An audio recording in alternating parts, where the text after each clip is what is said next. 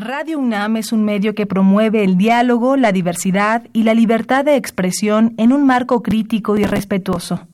Los comentarios expresados a lo largo de su programación reflejan la opinión de quien los emite, mas no de la radiodifusora.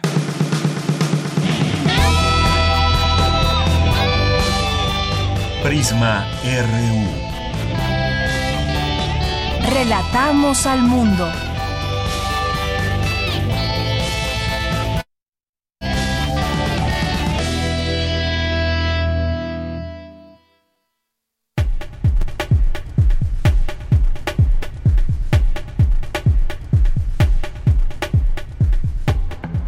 Buenas tardes. Gracias por estar con nosotros, acompañándonos aquí en este programa en vivo de Prisma RU. Estamos transmitiendo desde el Museo de las Ciencias, desde Universum, porque el día de hoy se lleva a cabo y Hoy comienza esta fiesta de las ciencias y las humanidades que tendrá lugar dos días, el día de hoy y el día de mañana y ha comenzado, la verdad, con el pie derecho porque hay muchas, hay muchas personas, muchos jóvenes sobre todo, que es justo lo que habíamos platicado durante la semana cuando los invitamos a este evento que tiene lugar aquí en Ciudad Universitaria y en otras sedes también que ya les iremos platicando. Vamos a tener enlaces a otras sedes y nos dará mucho gusto que nos acompañen. Está todo el equipo de eh, Prisma RU, aquí todo el equipo técnico, todos los ingenieros, para que todo salga muy bien en esa transmisión. Yo soy de Yanira Morán y les saludo de verdad con muchísimo gusto, como siempre, como todos los días, y más aún que esta, eh, tenemos esta oportunidad de estar en contacto con la gente, de estar en contacto con los estudiantes, con los jóvenes que vienen de muchas escuelas. Vemos gente que viene directamente al museo y que viene también a esta, a esta fiesta de eh, las ciencias y las humanidades. Tengo frente a mí donde estamos ubicados en esta, eh, en esta cabina eh, itinerante, el territorio innovador. En el territorio innovador podemos encontrar muchas cosas que, pues bueno, de, tuvimos la oportunidad de estar viendo un robot un robot Centurión se llama, y que es parte de la innovación de la UNAM. Tenemos también oportunidad de ver desde aquí un automóvil hecho de carreras, hecho aquí en la UNAM, y también una serie de lugares, de sitios que vienen con, en sus carpas y que se instalan, vienen desde institutos, de facultades, hay muchos científicos con los que podemos charlar directamente, externar nuestras dudas. Es también una manera muy lúdica de estar con todos eh, con todos los visitantes, porque hay también la parte lúdica, se puede jugar ajedrez, por ejemplo, y como hemos dicho aquí en otros momentos también, y los propios científicos siempre nos los dicen, la ciencia está en todas partes, y aquí pues se muestran todas, toda esa gama de posibilidades que hay de descubrir, de aprender, de enseñar, aquí se da de todo, y bueno, pues nos da de verdad mucho gusto que ha comenzado el día de hoy, desde las 10 de la mañana, esta fiesta, y hay mucha, mucha gente eso yo creo que habla del éxito de este año también. Es el séptimo año en que se lleva a cabo la fiesta de las ciencias y las humanidades. Como les decimos, hoy y mañana, 25 y 26 de octubre, estará aquí la Dirección General de Divulgación de la Ciencia de la UNAM. Llevará a cabo esta séptima edición. Ya la lleva a cabo encuentro entre estudiantes y eh, e investigadores de la UNAM y en donde nos podrán resolver dudas, donde nos van a poder explicar todos sus eh, conocimientos, sus proyectos que tienen. Hay proyectos que se desarrollan a largo plazo, muchas cosas que iremos conociendo poco a poco a través de las entrevistas que tendremos con algunos de ellos. Hay todas las actividades las pueden encontrar y las distintas sedes en su página de internet. En un momento más vamos a dar todos los eh, todas las redes sociales también que los pueden seguir. Hay un hashtag para que los sigan y vean todo toda la información que también están subiendo. Si no les es posible venir, pueden también seguir las distintas actividades a través de esta vía. Así que hoy vamos a estar transmitiendo desde aquí algunas personas también que nos da mucho gusto que se acerquen, que pregunten, que estén aquí presentes y vamos a tener algunos regalos a lo largo de esta emisión para los, las personas que estén aquí presentes, pero también a través de Twitter, así que no dejen de sintonizarnos y ojalá que nos acompañen a lo largo de toda esta transmisión. Así que comenzamos. Relatamos al, Relatamos al mundo.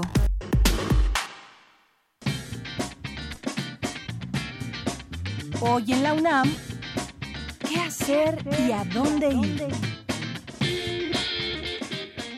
Hoy inicia la séptima edición de la Fiesta de las Ciencias y las Humanidades. Ven y disfruta de charlas, talleres, obras de teatro, funciones de cine y conciertos de música que se llevarán a cabo en diferentes espacios culturales y académicos de la UNAM, como la FES Iztacala, Cuautitlán y Zaragoza, el CCH Sur, el Museo de la Luz, la Universidad Autónoma de Chiapas y en su sede principal, ubicada en el Universum, el Museo de las Ciencias. Consulta el programa completo en la página oficial de la Dirección General de Divulgación de la Ciencia en www.dgdc.unam.mx diagonal la fiesta. Las estrellas, planetas, galaxias y demás objetos astronómicos que encontramos en imágenes en Internet son plasmados con gran calidad. Pero, ¿así se ven realmente estos objetos? Para descubrirlo, te invitamos a la charla Instagram para Astrónomos, a cargo de Brandon González Juárez, estudiante de la licenciatura en Física de la Facultad de Ciencias de la UNAM y coordinador del grupo de divulgación Poliedro Ciencia Curiosa, en esta charla descubrirás cuál es el tratamiento que se le dan a las imágenes astronómicas después de ser obtenidas en el observatorio y qué información nos dan del medio estelar. Asiste hoy a las 16 horas al Museo de la Luz, ubicado en calle San Ildefonso número 43, en el centro histórico de la Ciudad de México. La entrada es libre. Como parte del Festival Internacional de Danza para la Pantalla, se presenta Movimiento en Movimiento número 8, que tiene como objetivo conjuntar una serie de obras para hacer difusión del género danza para la pantalla, conocido también como videodanza, haciendo énfasis en la relación que ésta guarda con el cine, el movimiento y la coreografía. No te pierdas las mejores obras de este concepto bajo la dirección de la coreógrafa Yolanda Guadarrama. Asista a esta presentación hoy a las 20 horas y mañana sábado en punto de las 19 horas en el Museo Universitario del Chopo. La entrada es libre y el cupo limitado.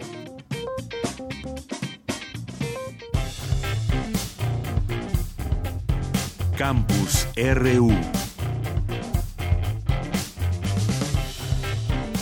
pues seguimos aquí transmitiendo en vivo desde Universo, Museo de las Ciencias, con mucho gusto, con muchas ganas de enterarnos de todo lo que va a suceder en los próximos, en las próximas horas y el día de mañana. Hay muchas actividades y todo esto ha comenzado, por supuesto, con la inauguración, donde han estado distintas autoridades y donde han hecho la presentación oficial de esta fiesta. Ahí estuvo mi compañera Virginia Sánchez y nos tiene todos los detalles. ¿Qué tal, Vicky? Qué gusto saludarte aquí en esta cabina itinerante de Radio UNAM en el programa de Prisma RU. Hola, ¿qué tal? De Yanira, auditorio de Prisma RU y a quienes nos escuchan aquí desde Universum, desde Ciudad Universitaria, donde efectivamente pues a las 12 al mediodía de este viernes se llevó a cabo la inauguración oficial de la séptima edición de la Fiesta de las Ciencias y Humanidades, que inicia este viernes y bueno, concluye el día de mañana aquí en las instalaciones de Universum Museo de la Ciencia. Ahí Elaine Reynosa de la Dirección General de Divulgación de la Ciencia destacó el trabajo colectivo que ha implicado este evento y que ya llega al séptimo año, donde científicos y divulgadores de las ciencias y humanidades eh, pues nos acercan al área del conocimiento de una manera lúdica, clara y accesible. Pero escuchemos más detalles sobre quiénes espera que vengan a esta fiesta.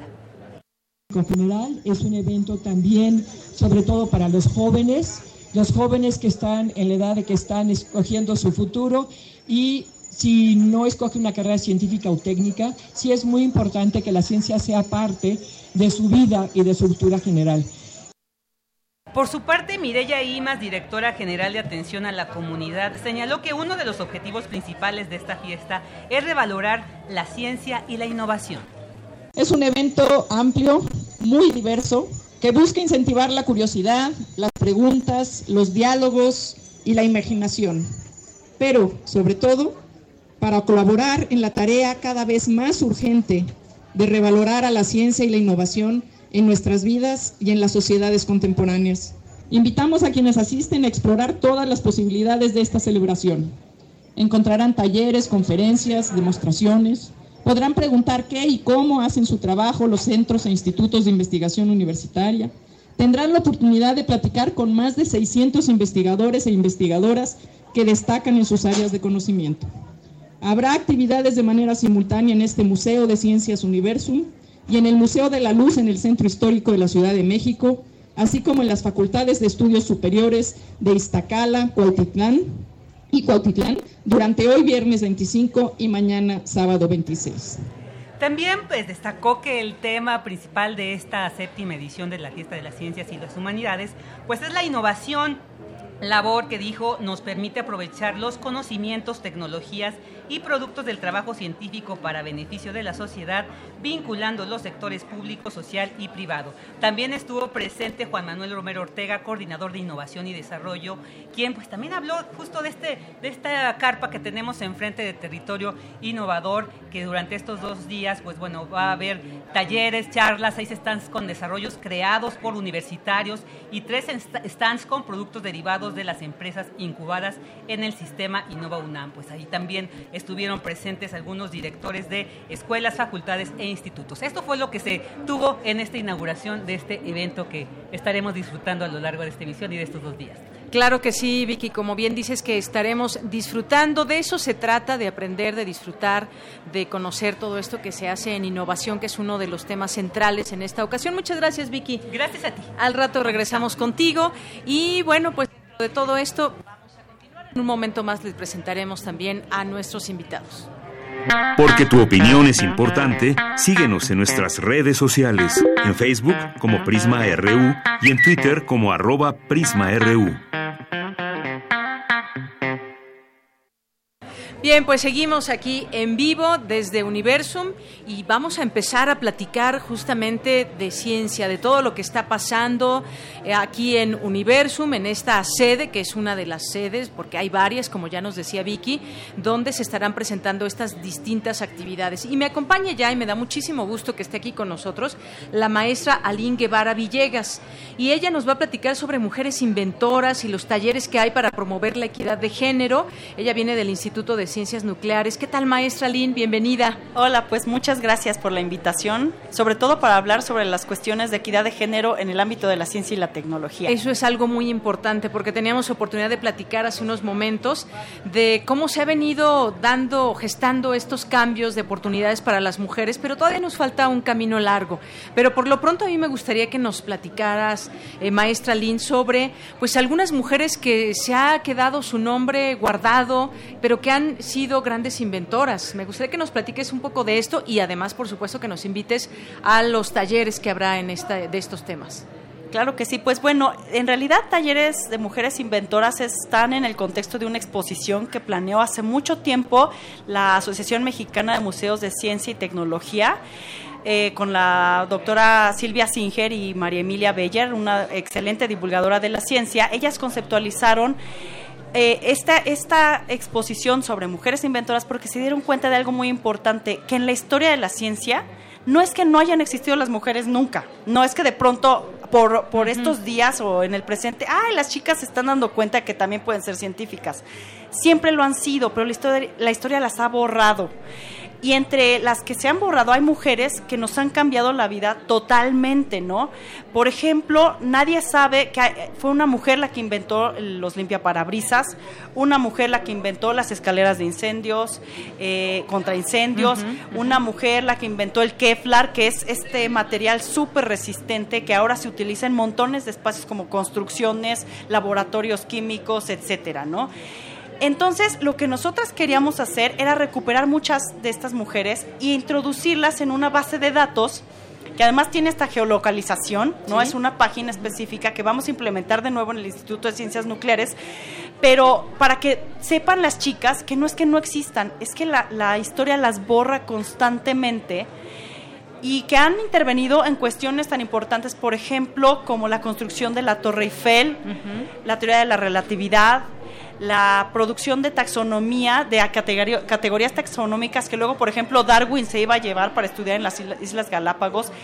Todas estas historias las queremos recuperar y que las chicas vean que es una posibilidad de vida, ¿no? Pero que también, si la tomas, la cosa sigue siendo difícil para las mujeres. De eso se tratan los talleres de mujeres inventoras. Bueno, pues no se los pierdan estos, eh, estos talleres, esto que nos expones aquí hoy, porque esos nombres hay que rescatarlos y hay que seguir también en, este, eh, en esta práctica desde la universidad. Me parece que se van abriendo poco a poco esos espacios donde a las mujeres se les da su lugar. Y ellas, además, bueno, por supuesto que tenemos muchas mujeres científicas desde nuestra universidad, claro. que todos los días están generando con conocimiento, innovación, eh, tecnología, eh, inventos. Eh, hay muchas también científicas que están todos los días dando la cara y platicándonos acerca de todo lo que significa entregar la vida a, la ciencia, por ejemplo. Sí, así es. Por ejemplo, nada más en el Instituto de Ciencias Nucleares tenemos a la doctora Guillermina Burillo, que produce polímeros inteligentes. Son una suerte de, de plásticos. El polímero es... Eh, por ejemplo, lo conocemos mucho como plásticos, pero son otro tipo de materiales también, pero que responden a las condiciones en las que tú las sometas en el cuerpo. Por ejemplo, a condiciones de temperatura, a condiciones de pH, a condiciones de luz o calor o de campos eléctricos. ¿Para qué? Para que puedan liberar fármacos de manera controlada en el cuerpo, porque los catéteres, las gasas, todo el material quirúrgico sufre mucho el problema de infectarse, ¿no? Producen infecciones. Estas investigadoras dirigidas por la doctora Guillermina Burillo, están produciendo este tipo de, invenciones verdaderamente novedosas.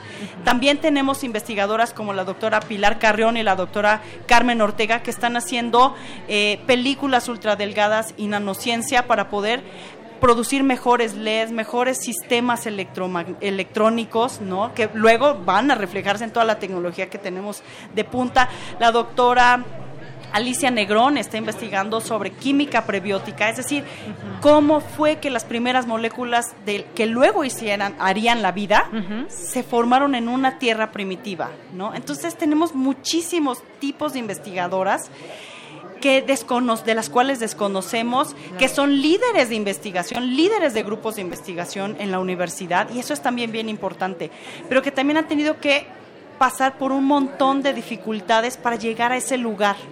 Y los talleres, por ejemplo, de mujeres inventoras también tratan de hablar de esas dificultades, ¿no? Tenemos una, por ejemplo, un juego que se llama La memoria de las invisibles, que es justo es, un memorama y armas pares, como en cualquier memorama. Pero en este par, tú siempre vas a reconocer al hombre, por ejemplo, a Albert Einstein, a Charles Babbage, ¿no? A Alan Turing pero nunca se sorprende mucho cuando están jugando los chicos y las chicas estos juegos porque cuando ven el, otro lado de la carta dicen ¡Ah! también hay una mujer aquí y yo no sabía ni que existía no y, además cada que arman un par les contamos la historia de la invisibilizada de esa personaje invisibilizada. Claro, pues qué interesante, porque además esto que estás diciendo de las dificultades que han eh, pasado para llegar a todo esto, para que sus nombres se descubran, para que se ganen estos espacios, también tiene mucho el tiempo, todo esto que nos platicabas específico de estas eh, doctoras que actualmente eh, imparten en la UNAM,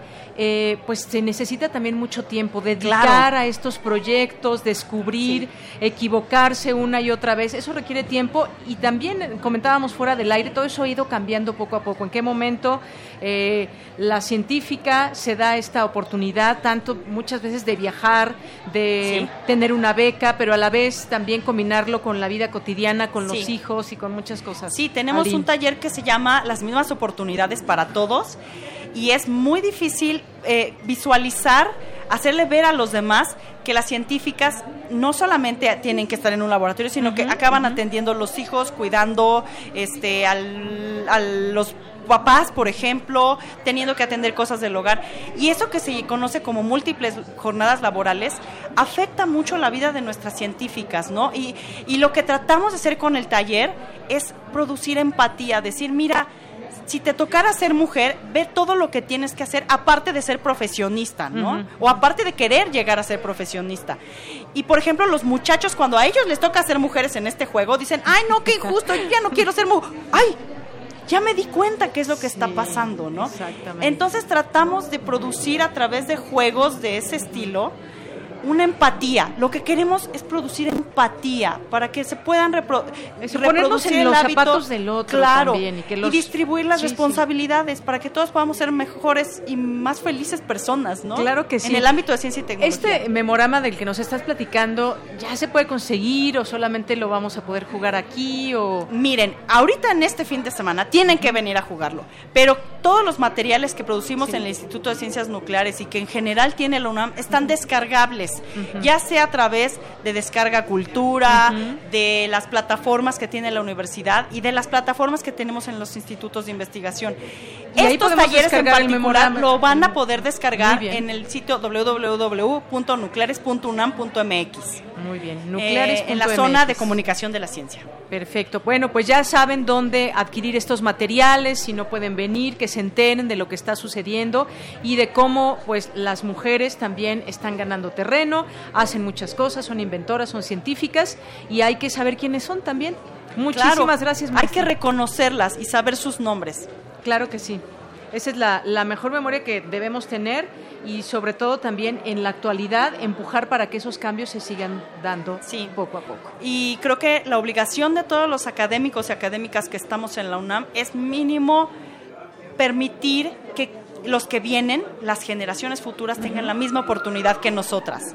Entonces, pues bienvenidas todas y todos a su universidad, vengan a la fiesta de las ciencias y las humanidades, entérense cuáles son sus posibilidades, las posibilidades que les ofrece la UNAM para hacer su modo de vida. Claro que sí, es algo que va a resultar entretenido, lúdico, se puede aprender, descubrir que se respondan todas nuestras preguntas. Lo podemos hacer directamente con los científicos y en todas estas actividades que nos ofrecen, que se ponen a disposición de todos los que quieran venir aquí. Sí, sobre todo aquí van a poder averiguar qué especializaciones hay, porque también es cierto que luego les preguntan, ¿por qué quieres estudiar física? Eh, eh, claro. Eh, no, no, saben y si muy están bien en esa decir. decisión, Claro. todavía en esa duda de qué carrera elegir, Aquí les va a servir también. muchísimo venir a la fiesta de ciencias y humanidades para que puedan saber qué hace cada instituto y en qué se especializa. Muy bien, pues maestra Aline Guevara Villegas, muchas gracias por visitarnos aquí en esta cabina que hoy está implementada de Prisma RU de Radio UNAM. Muchas, muchas gracias a ustedes por la invitación. Desde el Instituto de Ciencias Nucleares. Continuamos y ya está, ya está en la línea telefónica mi compañera Dulce García. Ella nos tiene un reporte de esta fiesta de las ciencias y las humanidades en la sede del CCH Sur. ¿Qué tal, Dulce? ¿Cómo estás? Muy buenas tardes. Así es, Deyanira, muy buenas tardes a ti al auditorio de Prisma RU. Pegarte a las paredes, ponerte a romper cosas, ser invisible. Suena interesante, pero ¿no sería mejor aún también atravesar paredes, viajar en el tiempo o ver a través de la ropa? Quizá el asunto no sea así de literal, pero lo cierto es que en la fiesta de las ciencias y las humanidades que cada año lleva a cabo la UNAM, se brinda una explicación de dichos conceptos. Un ejemplo lo encontramos el día de hoy en el Centro de Ciencias y Humanidades Plantel Sur, eh, donde jóvenes estudiantes se apoyaron en sus profesores para explicar, por ejemplo, la primera ley de Newton. Am, nosotros aquí estamos representando un bueno, la primera ley de Newton, que es la inercia, eh, lo cual consiste en que todo cuerpo tiende a mantener su estado de reposo movimiento uniforme y rectilíneo, a no ser que sea obligado a cambiar de su estado. Bueno, en este caso se ven las esferas. Cada una de las esferas está rellenada con cemento. Lo que queríamos lograr era de que la masa aumentara y así incrementara su inercia. En este caso, como cualquier péndulo, todo lo que implica es la longitud de sus hilos. Eh, el mecanismo que se está utilizando aquí es de que esto tenga que estar inclinado. Los hilos van incrementando un centímetro. Obviamente no se nota porque, pues no. Ahora, en este caso, eh, como dice la primera ley de Newton, va a llegar una fuerza y va a romper eh, el estado de reposo de estos objetos. Entonces cambia. Al principio todos mantienen el mismo movimiento y todos van parejitos. Después de un tiempo, cada uno va tomando su, su lado. Va tomando su, la fuerza ondulatoria que quiere. Esto se debe a que cada una de las esferas tiene una frecuencia diferente y como cada una tiene una altura diferente, cada una va teniendo como que un, un movimiento distinto, pero sigue una misma coreografía para que todas se vean como iguales. Esto se debe a la oscilación frecuencial que tiene cada una de ellas. De Yanir, estos proyectos experimentales tienen el objetivo de mostrar la importancia y trascendencia que los estudiantes tienen al participar en el laboratorio y el campo, pues en ambos casos se requiere de investigación, lo cual es considerado como una estrategia de aprendizaje Estamos viendo acá, eh, nos explica la tercera ley de Newton, donde nos dice que a toda acción tenemos una reacción de igual magnitud, pero en sentido contrario. Y lo vemos porque al calentar el vapor le estamos dando la energía que necesita para salir por el orificio que tiene. Entonces eso es lo que le da el impulso de poder tirar. Pues mira, nuestro profesor se llama Chanona y es un profesor que siempre nos ha como inculcado a que nosotros aprendamos más, que nos interesemos en las cosas. Entonces él fue el que nos hizo la invitación principalmente a sus grupos, yo soy de su grupo, nos hizo la invitación de participar, entonces pues la curiosidad es lo que nos hace venir. De Yanira Auditorio de Prisma RU, entre otras actividades, también se llevó a cabo la charla titulada De la antropofagia y cosas peores y una sobre el estudio de la formación de la Tierra y los demás planetas terrestres, sin dejar de lado las demás muestras experimentales. Este es el reporte. Muy buenas tardes. Bien, pues muchísimas gracias a Dulce García que estuvo allá en el CCH Sur, otra de las sedes de esta fiesta de las ciencias y las humanidades. Porque tu opinión es importante, síguenos en nuestras redes sociales, en Facebook como Prisma RU y en Twitter como arroba PrismaRU. Prisma RU. Relatamos al mundo. Bien, y vamos a dar paso a esta charla con Carmen López Enríquez, que es coordinadora ejecutiva de la, de la Fiesta de las Ciencias y las Humanidades, que me acompaña aquí ya como, como casi cada año. ¿Cómo estás, Carmen? Pues muy contenta y mucho gusto. Te digo que nada más te veo cada año, pero, pero bienvenida. Esta es su casa. Muchas gracias, Carmen. Pues platícanos, eh, pues parte de lo que es este programa. Digo, no podemos decir todas las actividades, son muchas y además están dispuestas en Internet. Ahí las pueden checar todas las personas que quieran eh, ver específicamente a qué taller venir, a qué plática lo pueden hacer, pero danos un panorama general de este año, que además cumplen siete años ya de manera continua y que yo veo que va creciendo la fiesta. Sí, la verdad es que estamos muy contentos. Creo que cada vez estamos rompiendo más estos paradigmas de que la ciencia es como aburrida, porque no, aquí se uno, uno se da cuenta que no, que es muy, es muy atractiva y, sobre todo porque estamos eh, incursionando en cada vez en diferentes formas de comunicar la ciencia. Entonces, eh, en efecto, como bien lo mencionaste, tenemos un micrositio que me voy a permitir volverles a mencionar, que es www.dgdc .unam.mx diagonal la fiesta. Y bueno ahí van a poder este ahora sí que hacer su esquema de día para que puedan hacer un día de ciencia aquí en, nuestra sede principal. Es Universum pero también estamos en el Museo de la Luz en nuestro centro histórico en el centro histórico. Y bueno estamos en CCH Sur que ahorita vi que ya estabas tenemos varias sedes. Pero aquí en, en, Universum estamos aproximadamente tenemos como 700 actividades. Eh, la mitad estamos con charlas eh, que son 30 minutos platicando con el con el investigador y después como mucha cuestión de inquietudes y demás, eh, más retroalimentación, pero aparte tenemos demostraciones, tenemos eh, experimentos, rally científico, muchos juegos didácticos también para niños, que esto también estamos incursionando bastante. La verdad es que eh, cada vez las colecciones, por ejemplo, de biología, cada vez están más espectaculares. Tenemos cuatro stands, ahora sí que solamente para ellos, pero está, por ejemplo, biotecnología, que, que cada año también nos sorprende como con esta parte de los talleres de cómo sacar el DNA del plátano y de la fresa y cómo y cómo ver la cuestión también de los arácnidos y, y sacarle el veneno. Entonces se están haciendo toda una serie de talleres pero algo que también nos, nos motiva mucho este año es que estamos incursionando en esta parte de, mostrarle a toda nuestra comunidad y a la sociedad en general lo que la UNAM hace en la parte de tecnología y de innovación. Tenemos una gran carpa, de hecho, de enfrente de nosotros. Nos quedó justo enfrente. Justo enfrente, que se llama Territorio Innovador.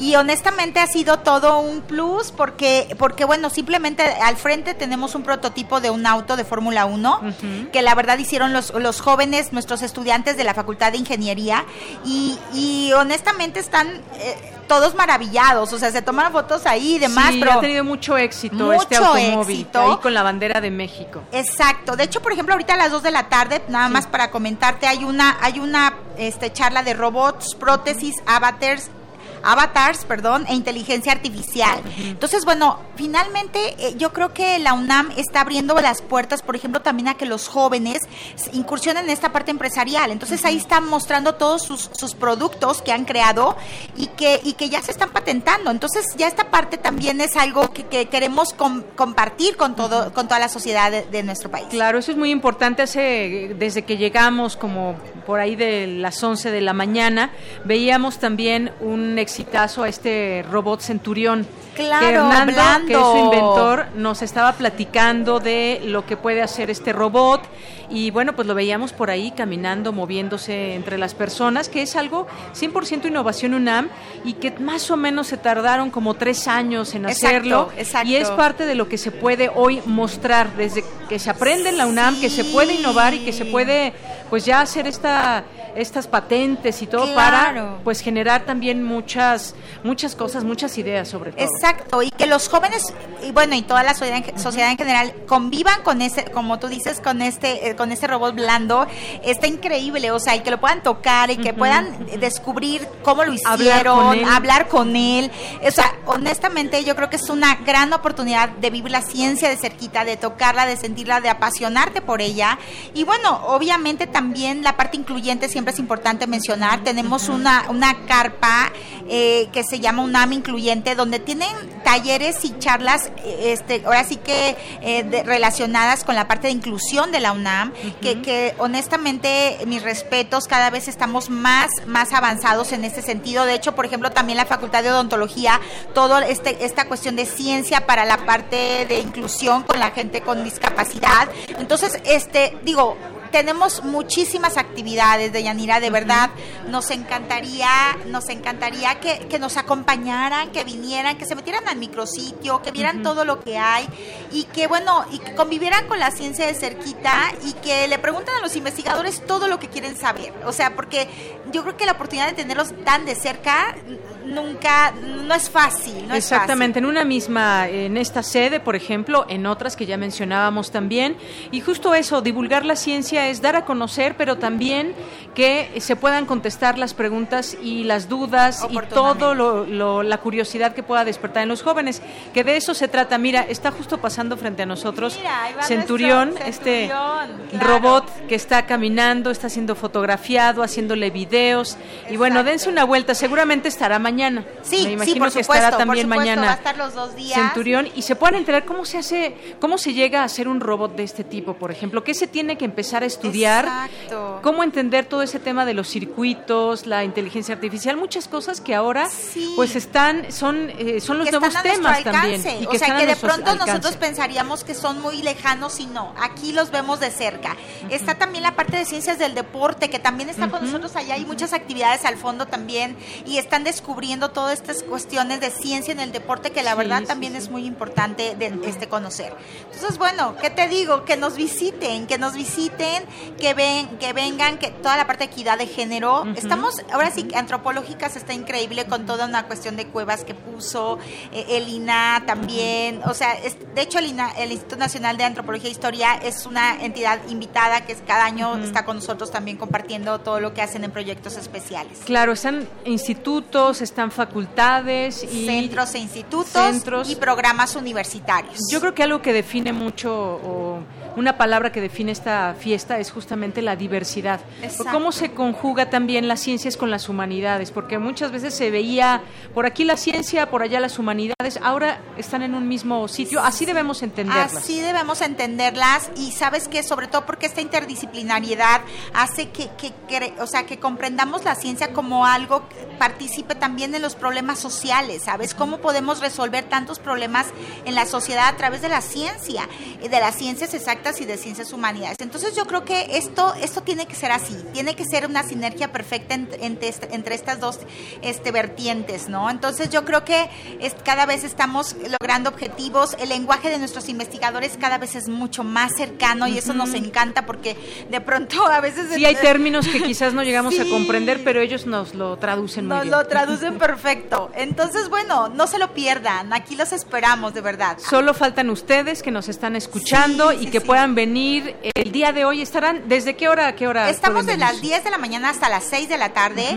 Mañana igual vamos a estar de 10 a 6. Mañana tenemos a nuestro super top de ciencia, ya saben, este rockstar de ciencia que es nuestro investigador este Javier Santaolalla. Y bueno, pues eh, también es importante conocer como un youtuber, un blogger hace ha roto también todos estos esquemas ya ah, hablándonos de ciencia, claro. Sí, y bueno, y la verdad es que todos quieren conocerlo y, y, y es es por algo, porque ha, ha, ha roto todas estas barreras y se ha acercado a los jóvenes de otra manera. Y que en un momento más también lo, lo, tendremos, ya hubo una entrevista previa que les vamos a, a presentar en Ah, un momento genial, más. muy bien, Así muy que bien. pues muchísimas gracias Carmen López Enríquez por visitarnos, por estar con nosotros, por abrirnos las puertas de todo este mundo de las ciencias y las humanidades a través de esta fiesta. No, gracias a ti, gracias a todos y esta es su casa siempre. Los- Muchísimas los esperamos. gracias. gracias. Carmen López Enríquez, ella es coordinadora ejecutiva de la Fiesta de las Ciencias y las Humanidades. Prisma RU. Relatamos al mundo.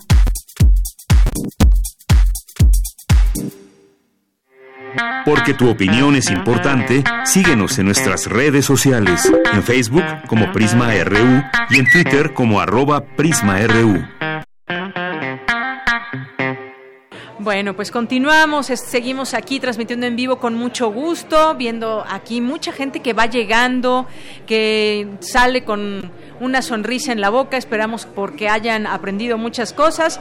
Y nuestra compañera Cindy Pérez Ramírez nos tiene un reporte como parte de esta fiesta de las ciencias y las humanidades desde el Museo de la Luz. ¿Qué tal Cindy? ¿Cómo estás? Muy buenas tardes. Deyanira, muy buenas tardes. Así es, nos encontramos en el Museo de la Luz, localizado en el centro histórico de la ciudad, para celebrar esta séptima edición de la Fiesta de las Ciencias y las Humanidades, actividad emblemática de la Dirección General de Divulgación de la Ciencia de la UNAM, y en la que participan más de 700 investigadores de esta casa de estudios, quienes cuentan al público sobre su quehacer y la importancia de sus investigaciones. En esta sede, al igual que en las otras, la innovación es el eje principal de las charlas, demostraciones, talleres y conferencias. Durante la inauguración de Yanira, José Ramón Hernández Balanzar exaltó la importancia, director del Museo de la Luz, exaltó la importancia de conjuntar las ciencias exactas y las humanidades en un recinto insertado en el centro histórico donde nació la universidad. Vamos a escucharlo. Eh, es un evento de divulgación, pero junta pues ambas áreas del conocimiento, tanto las ciencias exactas como las ciencias sociales. La relación ciencia y humanidades es algo que muchas veces hemos visto de manera separada, sin embargo, pues es algo que tiene mucha relación y las actividades que vamos a tener hoy aquí, el día de mañana, pues nos van a permitir ver eso. Eh, la relación ciencia-sociedad. Pareciera que la ciencia es algo ajeno a la sociedad, a lo que nos sucede día a día. Sin embargo, no es así. Los problemas que hoy enfrenta la humanidad, pues son problemas que se tienen que resolver desde ambas esferas. Y es que desde muy temprano hemos podido apreciar pláticas como la vocación científica y humanista de los recintos universitarios, juegos de mesa y talleres. Escuchemos a Brandon González, estudiante de física de la UNAM, coordinador de Poliedros, Ciencia Curiosa. Bueno, la actividad que estamos llevando a cabo este viernes en Museo de la Luz se llama poliedros y les explicamos qué es un poliedro, por qué lo estudiaban antes y cómo se relacionaban o cómo creían los griegos que esta figura se relacionaba con la naturaleza. Entonces, por ejemplo, el que estamos haciendo ahorita es el octágono y este se relaciona con el viento porque si tú le soplas a una de las esquinas empieza a girar. Entonces, por ejemplo, la pirámide era el fuego, porque pues al ser una pirámide como que asemejaba una llamita del fuego. Y eh, otro de los poliedros era el agua, porque cuando lo echas como que corre como el río. Y el cúbito eh, pues se representaba con la tierra porque era como lo que no se podía mover. Entonces justo tratamos de que vean eh, la parte matemática de los poliedros y la parte de la humanidad con esta relación que hacían con la naturaleza.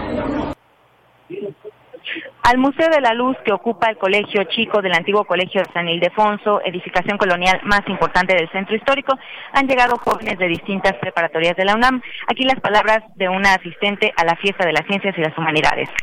Bueno, mi nombre es Yanira, vengo de la Escuela Nacional Preparatoria número 9, Pedro de Alba. Acabamos de hacer una actividad de lotería sobre la luna. Eh, la verdad me pareció una actividad realmente interesante y muy divertida porque además de que sea la lotería y que pusieras tu fichita en, tu tablita, te daban a conocer algunos datos interesantes de cada una de las fases o de las expediciones que se han hecho, de las que se planean hacer. Realmente fue muy interesante la actividad. Deyanira, las actividades de esta séptima edición de la fiesta continuarán en la sede del Museo de la Luz hasta las 4 de la tarde, así que todavía alcanzan a llegar. Recuerden que el museo está en la calle San Ildefonso número 43 en el centro histórico. Muy bien, Cindy, muchísimas gracias por el reporte. Muy buenas tardes. Muy buenas tardes. Bueno, ahí todo lo que está sucediendo también en esta sede, en el Museo de la Luz. Y vamos a seguir platicando en este marco de esta fiesta algunos de los temas que de los que se habla, de los que se expone y qué nos cuentan los anillos de los árboles. ¿Saben, cuáles de qué anillos estamos hablando? ¿Cuáles son los anillos de los árboles? Sequías, erupciones, erupciones volcánicas y otras geohistorias nos nos cuentan los anillos de los árboles. Y para platicar de este tema Está conmigo el doctor Lorenzo Vázquez Selem, que del Instituto de Geografía. Doctor, gracias por estar con nosotros. Bienvenido. Al contrario, mucho gusto. Pues mucho gusto de platicar con usted. Díganos al respecto, cuéntenos acerca de los anillos de los árboles. Para quien no, no lo sepa, eh, díganos cuáles son estos anillos de los árboles. Claro, los árboles y muchos arbustos también, eh, durante su crecimiento, forman anillos anuales de crecimiento. Es eso que vemos, por ejemplo, en, los muebles de madera, vemos vetas de colores claros y oscuros, y esos son los anillos de crecimiento de los árboles, que en la mayoría de las especies, claro, si lo vemos cuando rebanamos un árbol transversalmente, forman un patrón concéntrico, ¿no? De anillos. un anillo, justamente. Si, los tablones de la madera en general no son así, son a lo largo del del fuste del árbol. Pero en fin, lo interesante es que los árboles cada año que pasa forman un anillo de crecimiento. Y en función de eh, el medio ambiente, por ejemplo, del clima o de si hay una plaga o de si ocurren incendios o, si hay un deslizamiento de tierra, los árboles crecen, eh, los anillos crecen de diferente manera, de manera que eh, cada año los árboles registran lo que está pasando alrededor de ellos, su medio ambiente. Y si nosotros tenemos una muestra a través de, eh, digamos, varias decenas o varios cientos de estos anillos de árboles de, una, de un mismo individuo, podemos reconstruir la historia ambiental de ese a la que estuvo expuesto ese árbol. ¿eh? Ese es el, el interés. La historia, los Exacto, son un registro continuo con mucha precisión anual de lo que ha ocurrido en torno al árbol, en términos de clima o de muchas otras variables del medio ambiente. Y es lo que estudia esta disciplina que se llama dendrocronología, muy largo el nombre, dendros de árbol, cronos de tiempo, y que lo que intenta es hacer inferencias sobre la historia ambiental de un sitio a partir de los anillos de los árboles que están creciendo ahí. Hay que decir que eh, algunos árboles apenas eh, les bastan unos años, unas décadas para alcanzar eh, tamaños grandes, ¿verdad? Pero hay árboles que pueden ser centenarios. Por ejemplo, aquí en México conocemos muy bien los ahuehuetes. Son árboles fácilmente centenarios y en algunos casos, demostradamente lo sabemos, pueden ser hasta milenarios. ¿no? En San Luis Potosí hay quizás los, los árboles más viejos que, existen en México son ahuehuetes de más de dos mil años. Y, eh, Imaginémonos cuánta historia tienen. Exacto, o sea, pensemos que son árboles que están creciendo desde eh, muy temprano en la época prehispánica, desde el periodo que llamamos preclásico, ya existen esos árboles. Desde antes de los aztecas, antes de los toltecas, antes de, los teotihuacanos, ya están creciendo, están registrando cambios en el medio ambiente. Son los testigos también de la historia en este sentido. Es decir, nos pueden contar, por ejemplo, estos anillos eh, cuando hubo eh, sequías, erupciones volcánicas. ¿Cómo es que se va conociendo estos anillos? ¿Cómo son, cuáles son las características o qué tipo de árboles? Ya nos platicaba de los ahuehuetes. ¿Qué otro tipo de árboles nos dan cuenta de esta del paso de Sí, muchas de las especies de árboles que crecen aquí en las montañas del centro de México forman anillos anuales también los del norte de México y eh, por ejemplo los diversas especies de pinos como los que hay aquí en, las montañas como el Iztaccíhuatl, el Popocatépetl, con ellos hemos estado trabajando generando cronologías que van hasta los más de 600 años. Eh, hemos encontrado pinos tan longevos como estos, también hay abetos, estos como árboles de Navidad que fácilmente pueden superar los 200 años. Hay árboles en el norte de, México de diversas especies de pinos o el, el otros abeto Douglas, por ejemplo, que pueden tener 500, 600 años de antigüedad y que registran a lo largo de esos, de, digamos, de todos esos anillos las diferentes fluctuaciones a las que está sujeta el, clima en México. Lo interesante es que podemos después comparar árboles, por ejemplo, del norte de México, del centro de México, del sur de México y hacer una reconstrucción espacial de los patrones de clima, por ejemplo, qué tan severa es una sequía en el norte de México y al mismo tiempo qué está pasando en el centro de México. Eh, ¿Están sujetos a los mismos eh, patrones climáticos o no? Estamos trabajando con colegas del Instituto Nacional de Investigaciones Forestales de Durango en este tipo de reconstrucciones y tenemos cronologías ya, eh, digamos, centenarias para estas especies que mencionado. Claro, y pienso, por ejemplo, en las erupciones volcánicas. Cuando hay una erupción de un volcán, todo lo que deja a su paso desde dentro de la Tierra y estos parámetros en los que se puede medir desde los árboles. Por ejemplo, todos los árboles que están, digamos, en zonas aledañas o un poco más lejanas, ¿cómo van registrando todo eso? Por supuesto, los, los árboles cuando están expuestos, por ejemplo, a la caída de ceniza o a estos fenómenos más violentos como son los flujos piroclásticos, que es roca y, y gases a alta temperatura, a veces mueren pero a veces sobreviven con algún daño y podemos encontrar, por ejemplo, que en los años, el año del evento y los años subsiguientes, el árbol eh, presenta eh, crecimientos muy lentos porque el árbol está dañado. Entonces podemos identificar con base nada más en los anillos de crecimiento alrededor del árbol cuándo ocurrió una erupción cuando estamos reconstruyendo, por ejemplo, la historia eruptiva del Popocatépetl o, del Colima o del Pico de Orizaba, estos datos son fundamentales porque nos, dicen con precisión anual, ¿verdad? Con exactitud del año, cuándo ocurrió un, evento volcánico. Y eso es muy importante cuando se trata de proyectar riesgos hacia el futuro. ¿Cuáles son los ritmos de la actividad volcánica de un volcán?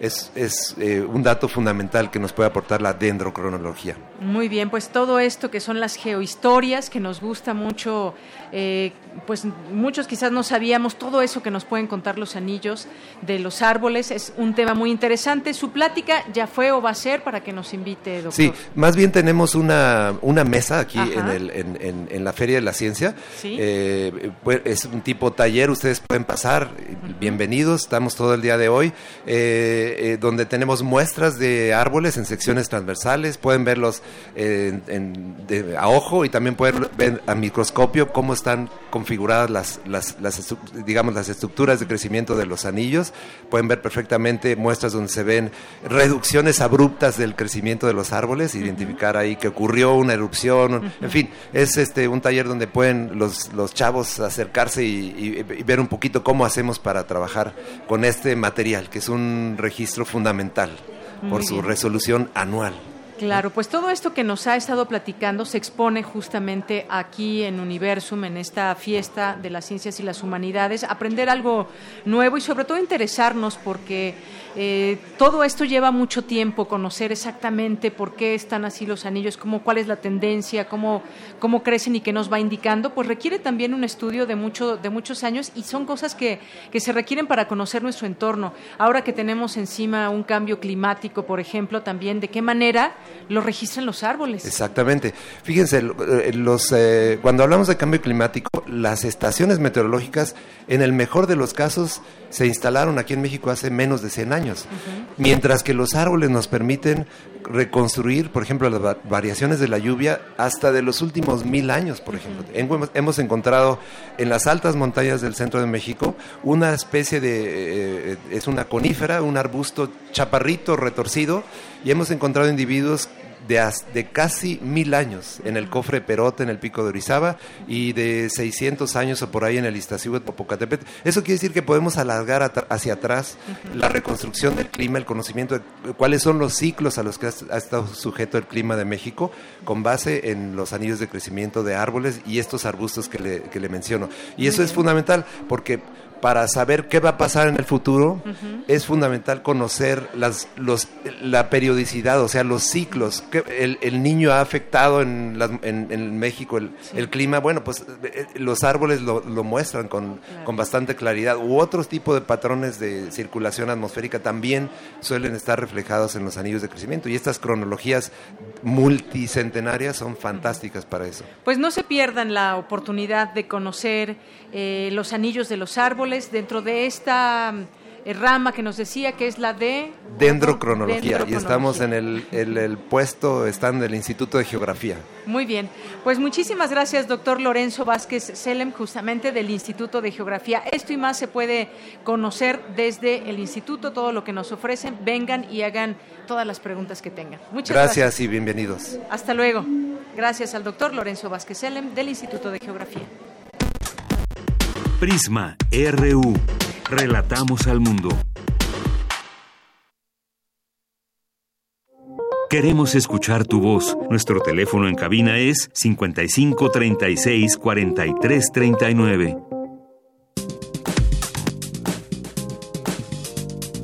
Cultura RU. Bueno, y pues ya entramos a esta sección de cultura, también presente en esta fiesta de las ciencias y las humanidades.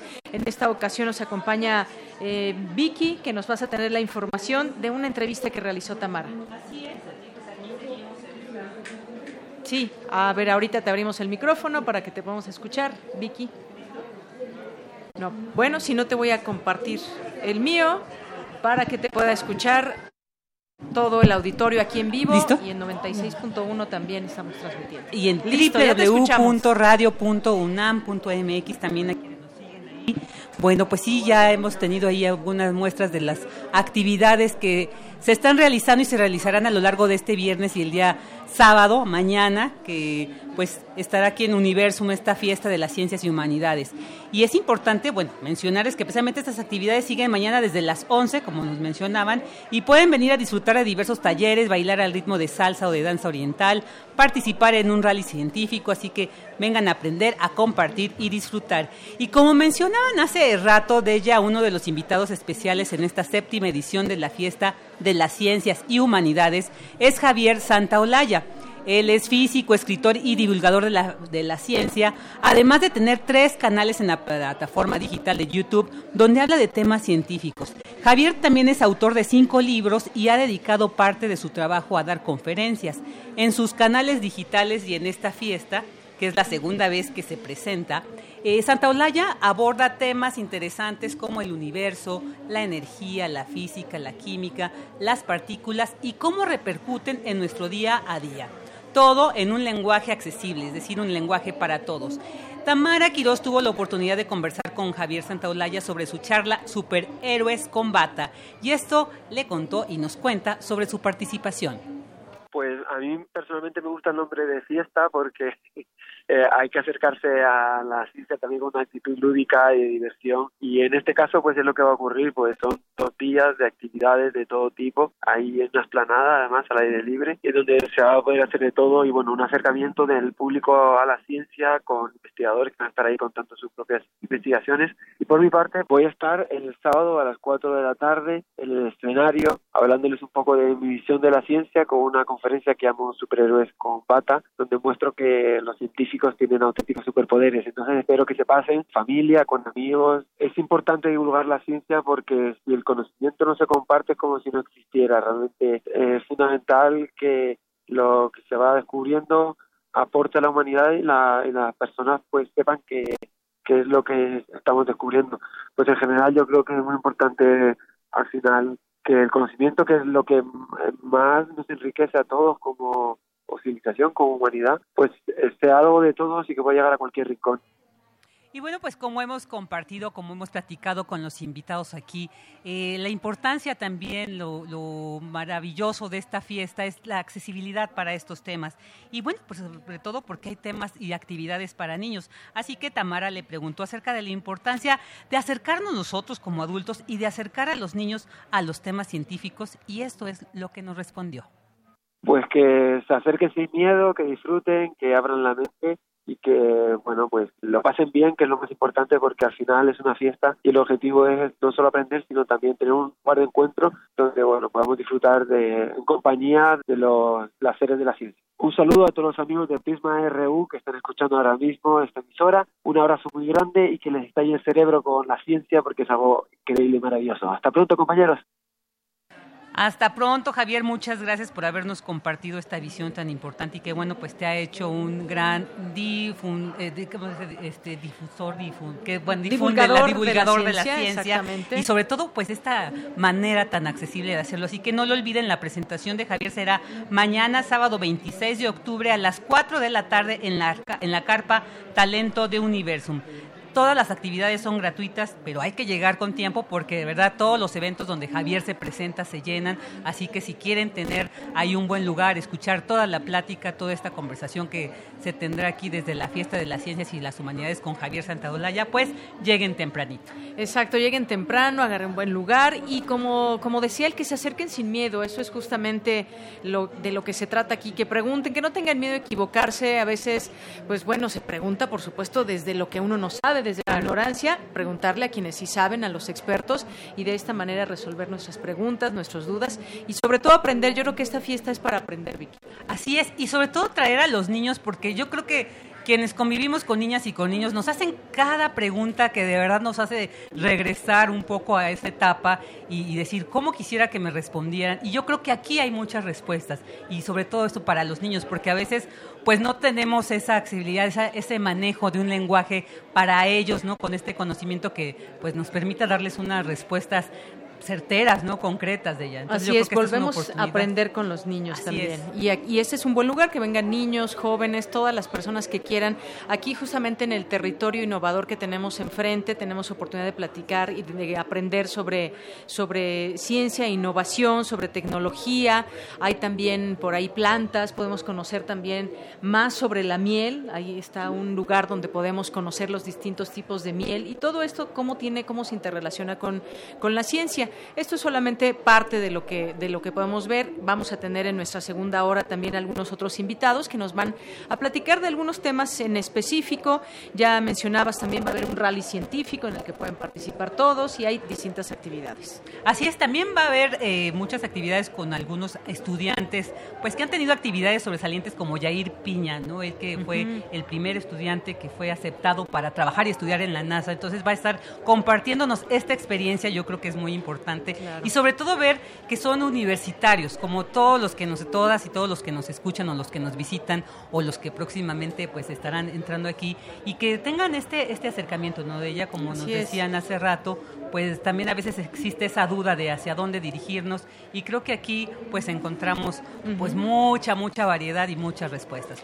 Así es, pueden por ahí ver un astronauta, pueden encontrarse algunos lobos por aquí caminando, se pueden eh, pues echar un juego de ajedrez y además también eh, pues podemos visitar todos estos lugares que se prestan para estar directamente hablando con todos los científicos y en, en la segunda hora los invitamos porque vamos a, a platicar de los piratas indígenas, dónde vivían, cómo se dieron las alianzas con los piratas europeos. Este es un tema muy interesante.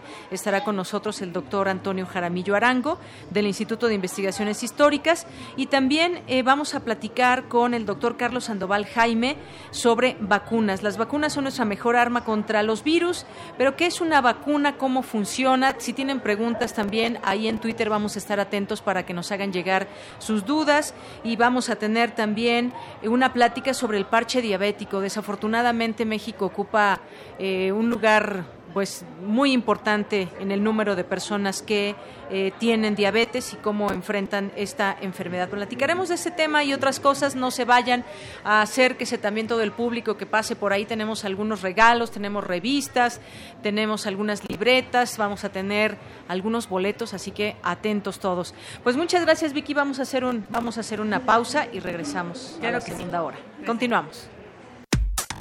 Relatamos al mundo. Relatamos al mundo. Escuchas 96.1 de FM. XEUN. Radio UNAM. Transmitiendo desde Adolfo Prieto 133, Colonia del Valle, en la Ciudad de México. Radio UNAM. Experiencia sonora. Info Ciudad de México presenta Voces por la Transparencia. En la voz de maestra Elsa Viviana Peralta Hernández, comisionada ciudadana del Info Ciudad de México. Hola, ¿qué tal? Existen 33 órganos de transparencia, 31 órganos estatales, el Info CDMX y el INAI. Sus funciones, entre otras, son garantizar la protección y el tratamiento correcto y lícito de datos personales, promover, difundir y garantizar el ejercicio de los derechos ARCO entre los titulares de los datos, conocer, sustanciar y resolver los recursos de revisión interpuestos, capacitar y actualizar en esta materia a los responsables de los datos, así como solicitar informes con el propósito de evaluar su desempeño y emitir recomendaciones en cuanto a ese tratamiento, establecer políticas y lineamientos para el manejo tratamiento y protección de los sistemas de datos personales, así como expedir normas para el cumplimiento de la ley. También tenemos la función de cooperar con otras autoridades de supervisión y organismos nacionales e internacionales a efecto de coadyuvar en materia de protección de datos personales. Recuerda, los órganos garantes estatales tutelan tus derechos y la protección de tus datos personales. En 30 años, el mal manejo de los recursos naturales ha acabado con el 26% de nuestros bosques. Tan solo entre 2010 y 2015 perdimos 91 mil hectáreas de bosques cada año. La ventaja es que ahora con la nueva Ley General de Desarrollo Forestal Sustentable se cuidarán mucho más y mejor nuestros bosques y selvas. Algunos beneficios son que se le pagará a los propietarios de los bosques para cuidarlos y conservarlos. ¿Y de quién creen que fue esta propuesta? Sí, del Partido Verde. Contra la influenza, protégete. Deben vacunarse personas con diabetes, obesidad y enfermedades del corazón o respiratorias. También personas que viven con VIH-Sida, enfermos de cáncer o inmunosuprimidos, así como todo el personal de salud. Recuerda, la vacuna es gratuita y se aplica en cualquier unidad de salud. Por tu bienestar y el de tu familia, vacúnate. Secretaría de Salud. Gobierno de México. Este programa es público, ajeno a cualquier partido político. Queda prohibido su uso para fines distintos a los establecidos en el programa. La Escuela Nacional de Trabajo Social y Radio UNAM presentan Vida cotidiana, Sociedad en Movimiento. Un programa para analizar las distintas problemáticas sociales y documentar alternativas e intervenciones para enfrentarlas. ¿Por dónde empezamos? Acompáñanos todos los viernes a las 4 de la tarde por el 96.1 de FM. Radio UNAM. Experiencia sonora. La profecía dicta que cada primera hora resistente del último día radial, una horda virulenta se desata desde el sur. Cuando el momento llegue, tendrá solo dos opciones, ensordecer o gritar. Metálisis. El núcleo más duro de la radio. Viernes, 20 horas, por resistencia modulada. 96.1 de FM. Radio UNAM. Experiencia sonora.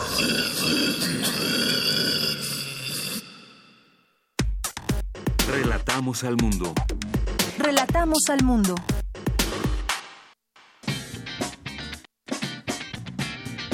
Mañana en la UNAM, ¿qué hacer y a dónde ir?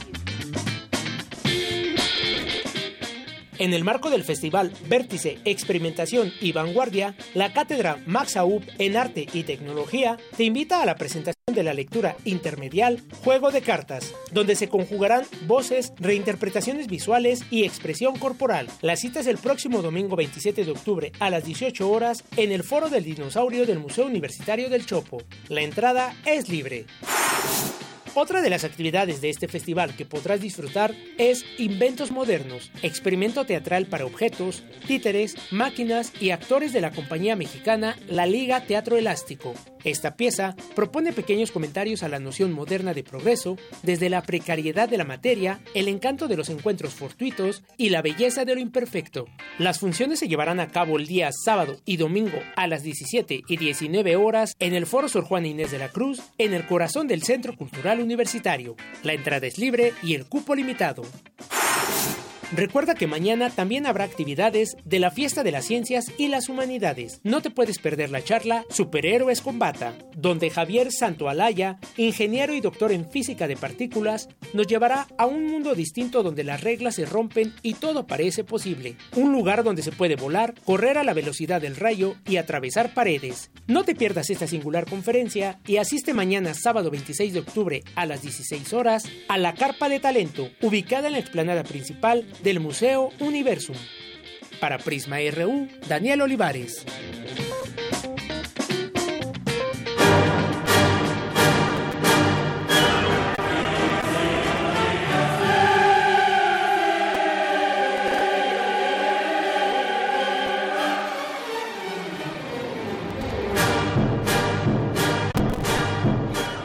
Estamos de regreso después de este corte y a quienes están sintonizando en este momento, Prisma RU, les queremos decir que estamos transmitiendo desde eh, Universum, Museo de las Ciencias, en la fiesta, en el marco de la fiesta de las Ciencias y Humanidades, en su edición número 7.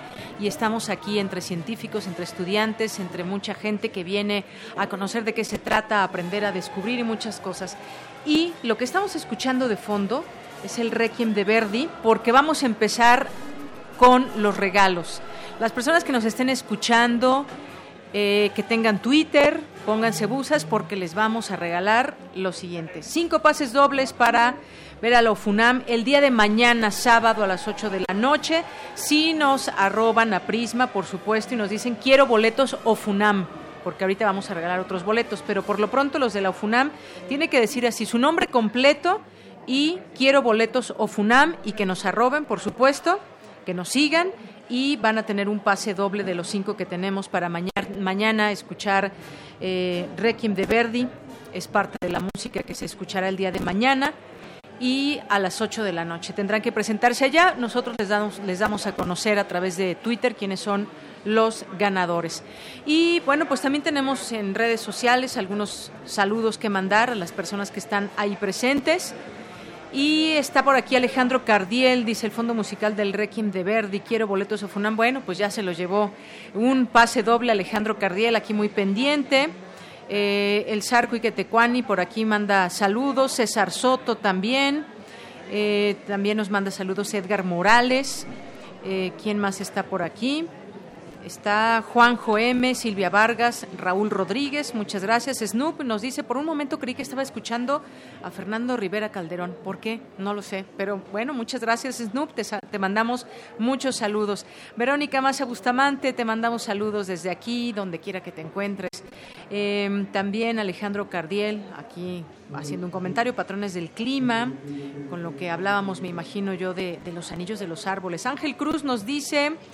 Acá algunas de las mujeres científicas que están dando a conocer eh, en la fiesta de las ciencias y las humanidades debería de durar una semana completa para que más personas tengamos oportunidad de asistir. Saludos, Ángel Cruz, saludos y gracias aquí por las fotografías. Eh, nuestros amigos de Museo de la Luz también les mandamos saludos, a nuestros amigos del IUNAM, a Enriquiño Chiva también, Román Hernández García dice tengan excelente inicio de fin de semana aquí a la espera eh, del noticiario. Eh, Silvia Vargas, Román Hernández, Luis M. García, Gervasio, César Alberto, Samantha Luna, también por aquí presente Alejandro Cardiel, ya lo mencionábamos y que ya rápidamente eh, nos hizo llegar su, su nombre para los boletos de FUNAM. Recuerden, cinco pases dobles tenemos para las primeras personas que nos manden un tweet en arroba prisma.ru que nos digan quiero boletos o FUNAM y su nombre completo. Eh, eh, Caro Trinidad por aquí también presente, muchísimas gracias. Y a todos ustedes los seguimos leyendo y sigan sintonizando porque tenemos en un momento más eh, regalos. Y vamos a, vamos a continuar con todos ustedes. Vamos, ya tenemos aquí en esta charla que vamos a tener, como le decíamos antes de irnos al corte, del Instituto de Investigaciones Históricas al doctor Antonio Jaramillo Arango. ¿Qué tal, doctor? Bienvenido. Buenas tardes. Y bueno, en esta charla explorar, vamos a explorar en esta charla la vida de los piratas indígenas, dónde vivían, cómo se dieron las alianzas con los piratas europeos. Bueno, pues vamos a escuchar la respuesta. ¿Qué tal, doctor? Pues platíquenos de este interesante tema. Muchas gracias. Eh, es que la historia de los piratas es realmente interesantísima. Pues ellos son ilegalizados en la mitad del siglo XVII por la corona inglesa, entonces empiezan a buscar aliados en América. Uno de sus primeros aliados, y que ha sido muy estudiado, son los esclavizados africanos. Los piratas empiezan a atacar barcos esclavistas y liberan a los hombres y mujeres allí digamos, eh, retenidos. ¿De qué años estamos hablando? De la segunda mitad del siglo XVII y la primera mitad del siglo XVIII. Eso es lo que se conoce como la era de los piratas. Ajá. ¿Y entonces? Y liberan a los esclavizados de origen africano y les proponen pertenecer a la, a la tripulación pirata. Se calcula que, por ejemplo, la tripulación de Barba Negra, un, pirata legendario de las Bahamas, conocido. tenía el 60% de su tripulación era de origen africano. Lo mismo pasó con pueblos indígenas no sometidos por el imperio español. Por ejemplo, los misquitos de la actual costa eh, nicaragüense y hondureña, que no estaban sometidos en este periodo a los, al régimen español, buscaron en los piratas aliados contra el enemigo común. Eh, William Dampier, que es un magnífico escritor de esta época, de la segunda mitad del siglo XVII, cuenta que por cada tripulación inglesa había por lo menos uno o dos misquitos en sus barcos, pues eran muy buenos cazadores de, de tortugas, de cachalotes, ya del otro lado en el Pacífico de pingüinos y podían abastecer a estas grandes tripulaciones de carne fresca durante toda la, la expedición. Entonces eran muy valorados. Por otro lado hay, hay otra eh, población que también estuvo muy vinculada a los piratas, que son los cunas de Panamá, que, actualmente viven entre Panamá y Colombia. Ellos que están en el istmo de Panamá, en la parte donde el mar Caribe y el Océano Pacífico están más cerca, también resistieron de manera bastante exitosa los embates del Imperio Español y vieron en los piratas una oportunidad. Los piratas utilizaban el paso por los cunas para pasar al Pacífico y poder expandir, digamos, su, su universo de pillaje. Los cunas eh, recibían beneficios económicos de esto y, por eso también pudieron mantener su independencia hasta el siglo XIX. Y qué interesante toda esta, esta fusión que había, me imagino también, cada uno con sus con sus culturas, con sus idiomas. Eh, todo esto me imagino que fue muy interesante. ¿Cómo, cómo se va uno acercando también a estos, a estos temas? Pero antes de, pasar a esto y que nos recomiende, eh, doctor, algunas, algunas lecturas, ¿cómo se daba esta fusión justamente? ¿Cómo se acerca uno esto, a este registro? ¿Qué dicen los registros de todo esto? Mm, estas tripulaciones, como dices tú, eran variopintas, de personas de todos los lugares del mundo. Eh, a diferencia de los navegantes estatales, los piratas sí aceptaban mujeres. Entonces tenían, eran unas tripulaciones realmente maravillosas. Desarrollaron su propia lengua, el pidgin, para poderse eh, comunicar. Pues tener un lenguaje común, ¿no? Exactamente, sí, muy diferente a las lenguas europeas, con mucha influencia de lenguajes africanos. Se dice que el pidgin se, se entiende más por su entonación que sus, por sus palabras. Entonces es realmente fascinante. Muchos de los piratas escribieron porque entraron en juicios legales en contra de la corona inglesa. Entonces guardamos los registros de sus, de sus escritos. De sus escritos, exactamente. Y además eh, cautivaron la imaginación de mucha gente de su época. Entonces también tenemos muchísimas historias contemporáneas del siglo XVIII y del siglo XVII que se acercaban a los piratas con fascinación realmente. Entonces las fuentes son variadas y son no están tan ocultas y tan perdidas en los archivos, sino muchas de ellas están publicadas y al alcance de todos. Claro, y es un tema muy interesante porque sin duda pues también nos relata eh, parte de la historia del mundo, cómo se hacían estas eh, fusiones, quiénes participaban, por qué, cuál era el enemigo común, el objetivo común, cómo nos podemos acercar a, estas, eh, a estos temas, a estas fuentes, quienes nos estén escuchando, tal vez pues ya le despertamos algún interés de, de conocer todo ese tema de los piratas, piratas indígenas. ¿Cómo pues, nos acercamos? Por supuesto, espero que haya mucha gente interesada y yo recomiendo altamente un libro escrito por Peter Linevock y Marcus Rediker que se llama La Hidra de la Revolución. Está al alcance en internet y es una literatura maravillosa, realmente lo hace a uno enamorarse de los piratas. Así fue, yo creo que gracias a ese libro fue que yo comencé por, por el interés en investigar estos temas.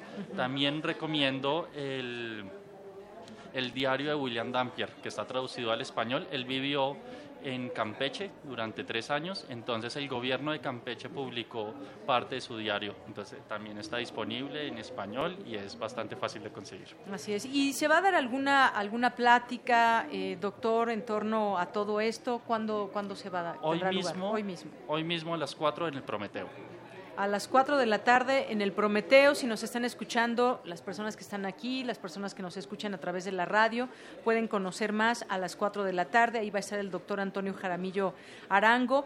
Ya nos, eh, nos das, bueno, este, voy a hablar de tú, estás muy joven. perfecto, sí. Gracias. Nos, ya nos acabas de dar una, eh, algunas, algunas fuentes a las que podemos acercarnos para descubrir todo esto. Digo, nos has platicado muy brevemente todo esto, pero me imagino que son eh, es extenso todo este conocimiento. Desde a lo mejor eh, nos imaginamos cómo se vestían esos piratas, nos imaginamos qué comían esos piratas, con qué animales convivían, por ejemplo. ¿Nos puedes platicar un poco de esto? Por supuesto, la, la vestimenta de los piratas es algo de lo que más fascina la mente histórica de, de, muchos de nosotros y hay muchísimos grabados que los muestran a ellos con sus eh, vestimentas muy elegantes eh, a la usanza europea, pero ya desgastadas por el mar y por el sol. Entonces se van avejentando rápidamente. Ellos siguen muy elegantes, pero ya se les nota el paso del tiempo de manera muy hermosa.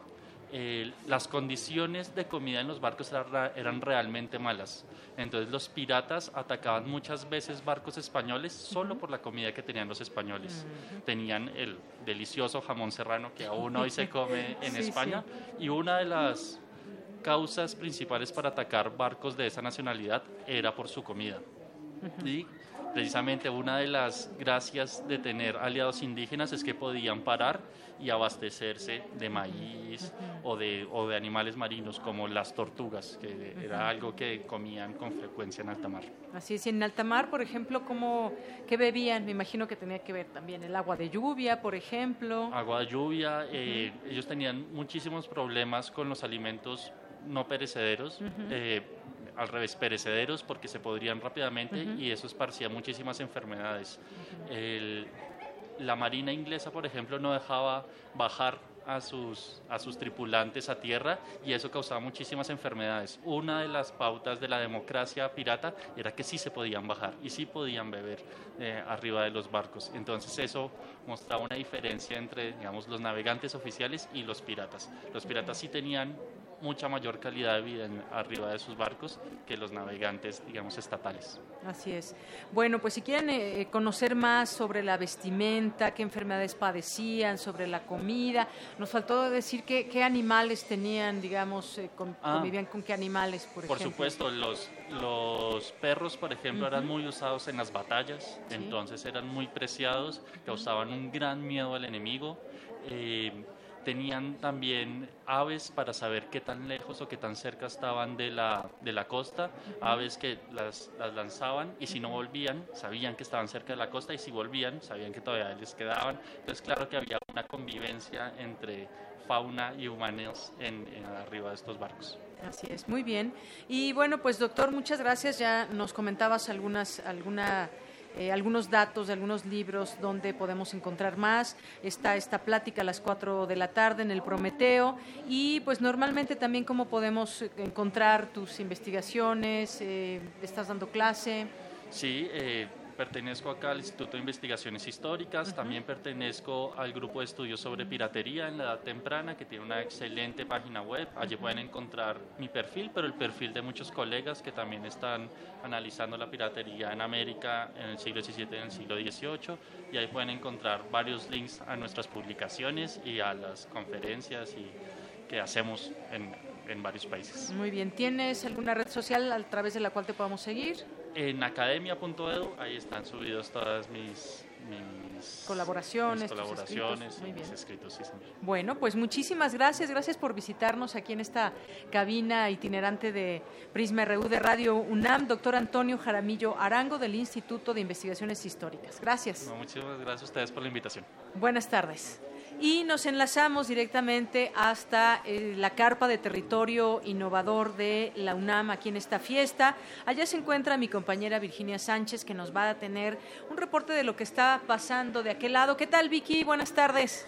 Hola, ¿qué tal? Deyanira, muy buenas tardes nuevamente. Pues sí, aquí me encuentro en la carpa de territorio innovador y estoy, bueno, miren, esta carpa nos recibe un coche muy interesante. Y bueno, sobre él nos van a platicar Emilio y Sebastián de qué se trata esta hermosa exposición de este automóvil.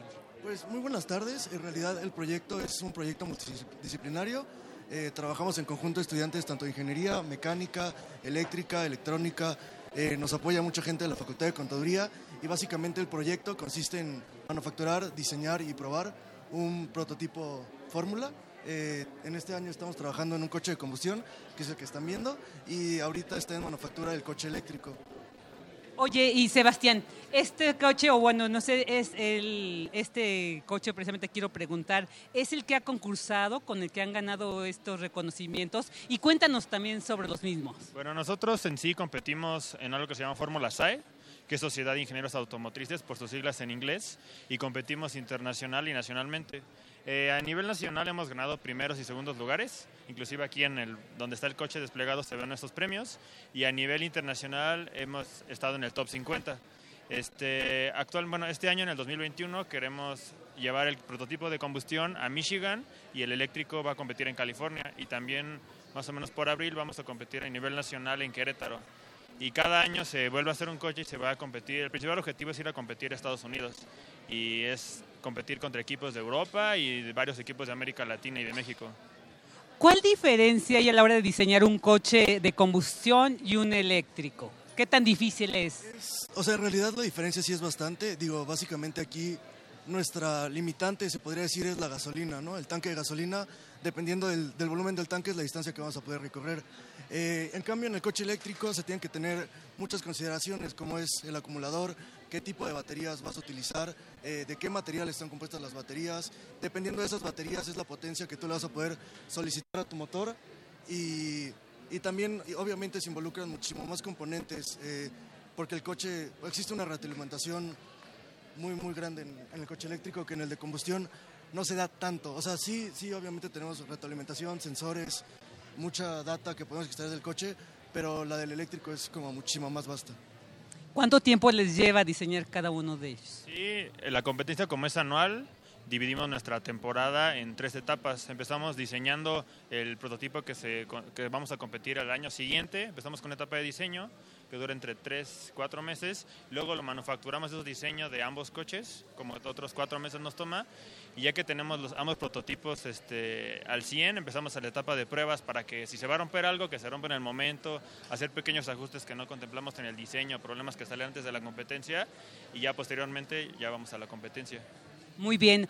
Pues les agradecemos mucho que nos hayan compartido este proyecto de UNAM Motorsport y que bueno, han tenido tantos reconocimientos y qué gusto que vamos a poder admirarlo en esta fiesta de la ciencia y las humanidades porque siempre escuchamos de él, pero no lo habíamos visto aquí en vivo y créanme que pues es bien emocionante ver ¿no? y es toda esta creación que hacen nuestros universitarios, son de la, de la Facultad de Ingeniería, entonces pues vale la pena. Muchísimas gracias aquí.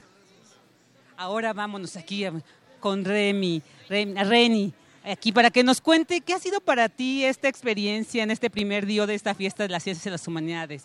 ¿Cómo fue que llegaste aquí? ¿Qué buscas? ¿Qué has encontrado? Bueno, eh, me parece increíble que es la primera vez que vengo, no sé por qué nunca antes había venido, está muy padre. Me gusta porque la información es muy accesible y no solamente como para estudiantes, ¿sabes? Es como niños, adultos, adolescentes, estudiante o no, la información es muy accesible. Es como impresionante las posibilidades que puedes llegar a conocer aquí.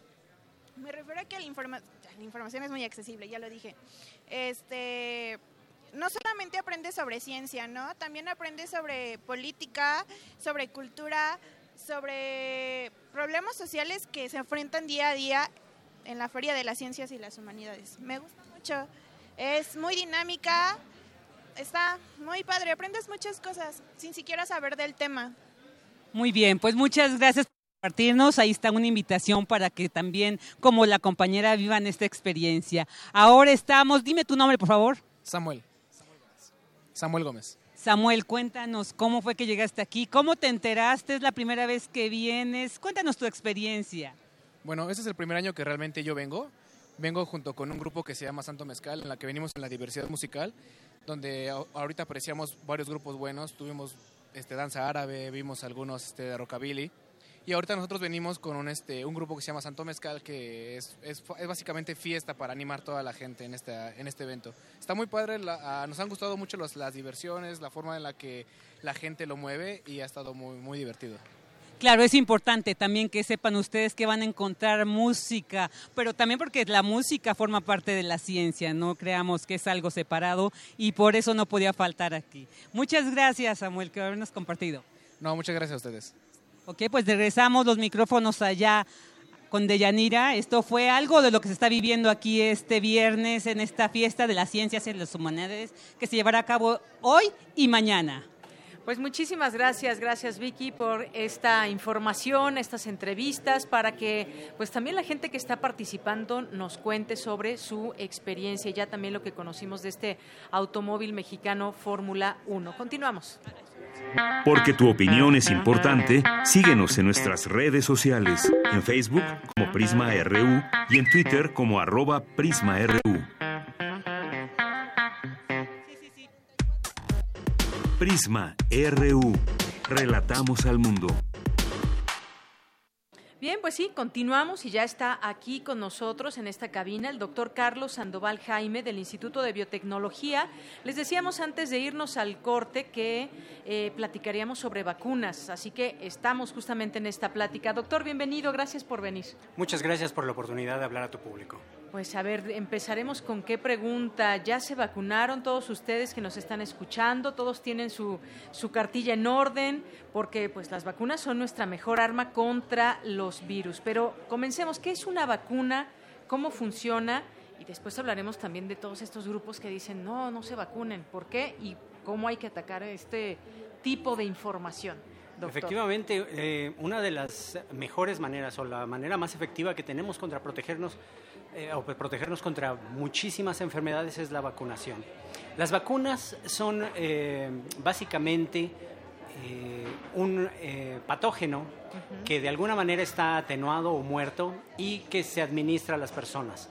Al estar muerto no puede ocasionar una enfermedad como lo haría el, patógeno en estado silvestre y prepara al cuerpo a montar una respuesta inmune con anticuerpos o, o, células del sistema inmune para protegernos. Nuestro cuerpo recuerda este patógeno y cuando en alguna ocasión nos lleguemos a encontrar con el patógeno silvestre por porque alguien nos contagió en la misma naturaleza, nosotros, nuestro cuerpo estará listo para responder y de esa manera eh, no enfermarnos. Así es. Esto es justamente eh, algo importante de saber qué son las vacunas, cómo funcionan. Y ahora justamente que nos platicaba esto, doctor, de que son esos patógenos que se administran a través de las vacunas, que han tenido ya, para llegar a una vacuna se requiere todo un proceso detrás, no es que solamente lleguemos y vamos a experimentar, debemos de tener esa certeza que cuando vamos a un centro de salud, a ponernos alguna vacuna, sobre todo los niños que empiezan con su cartilla desde el nacimiento,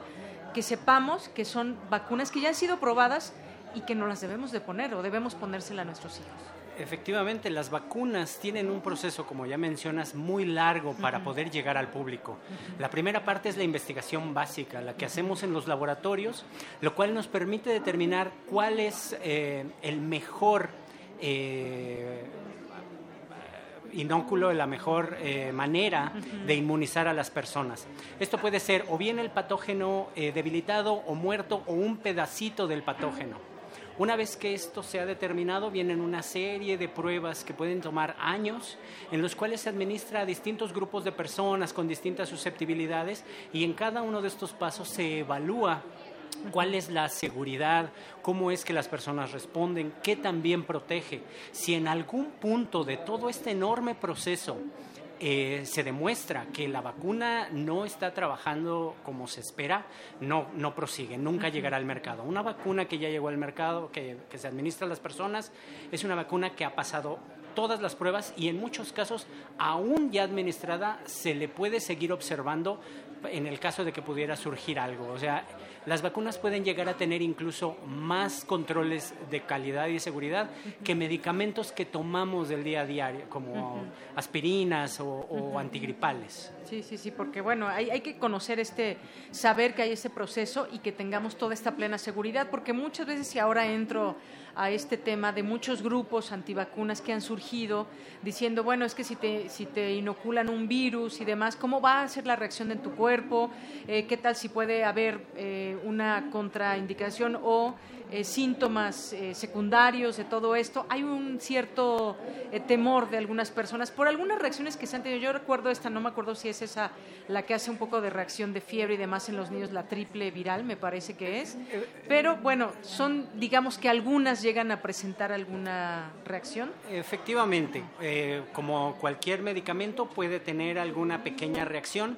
Me voy a referir en este momento a la vacuna que de hecho en este momento es el correcto para empezarse a aplicar, la vacuna contra influenza. Exacto. Estamos iniciando eh, las campañas de vacunación contra influenza. Mm, en general, los, eh, las reacciones secundarias que se tienen cuando esta vacuna se administra son un poco de enrojecimiento en el área donde se aplica la vacuna, quizá en a lo mejor no es que sea seguro para todas las personas. Por supuesto, ¿no? Es que algunos, doctor, no sé si sea verdad, pero dicen, es que yo me puse una vez la, la, vacuna y me enfermé peor. Esto es una creencia que se tiene de manera general, lo cual es eh, erróneo.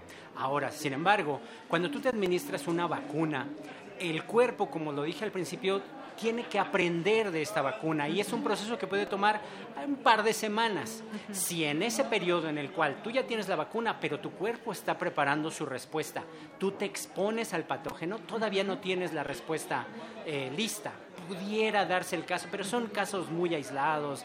Eh, en general no, no tiene ningún efecto como el ocasionar la enfermedad, sobre todo porque el virus, eh, o la, perdón, la vacuna de la influenza es un virus inactivado, eh, no, no puede ocasionar la enfermedad. Incluso pues puede salvarnos la vida.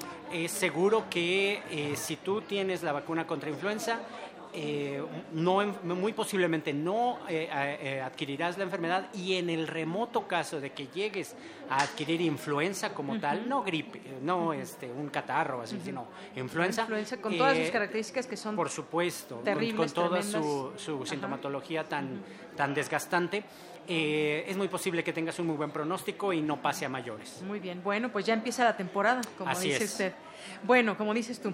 Y en el caso, hay otra vacuna que también ha causado mucha polémica, que se ha empezado a, poner esta vacuna hace unos años, que es la del virus del papiloma. Y se empieza a poner desde, desde la primaria, desde me parece que los nueve años. Esa también ha sido muy polémica, esta vacuna. Así es. Eh, bueno además de toda la polémica que tendría el aplicar una vacuna que protegería contra un virus de transmisión sexual, dejándolo de lado, por supuesto es atacada por todos estos grupos antivacunas que eh, eh, dicen que puede llegar a provocar una respuesta inmune eh, adversa hacia la persona. Sin embargo, Porque la edad es muy todavía muy corta, muy temprana para. Es, es un dato interesante. el, asunto es que el virus del papiloma es un virus que, se, como les mencioné, se transmite de manera sexual muchas veces, o la mayoría de las veces. Y es por esto que tiene que administrarse la vacuna antes de iniciar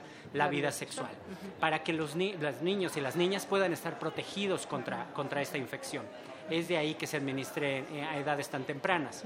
Sin embargo, eh, las pruebas que se han realizado, eh, los mismos administración de la vacuna en poblaciones ampliamente este, distribuidas por todo el planeta, han demostrado que es segura y muy eficaz. Muy bien, bueno, Sí, ¿algo más quería decir de esta vacuna? No, no, no. Muy bien, bueno, pues es importante que nos los diga, eh, que nos los diga un doctor y que, pues bueno, conoce de este tema. Otra, otra polémica en algún momento se causó con el sarampión, justamente, que ya se pensaba que estaba completamente controlado, no sé si erradicado, pero sí controlado, y vuelven a surgir brotes justamente porque no, no se tiene la vacuna. Una vez más nos encontramos a este problema de los antivacunas, ¿no? que realmente eh, se han convertido en una, eh, voy a utilizar esta palabra, en una plaga.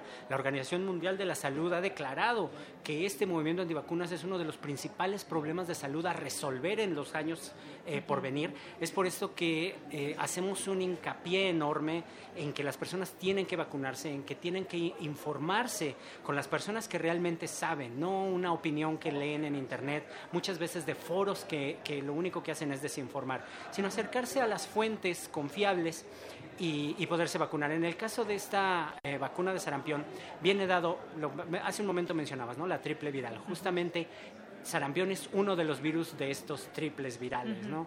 Entonces, pues al haber miedo hacia esta vacuna trae como consecuencia que no se administre y el sarampión es uno de los virus más contagiosos que existen. Entonces, no ha sido erradicado completamente, aún puede haber, hay lugares en todo el planeta donde se llegan a presentar casos de sarampión. Afortunadamente en México Nuestros, nuestros esquemas de vacunación son muy, muy eficientes y hace años que no se presentaba un caso.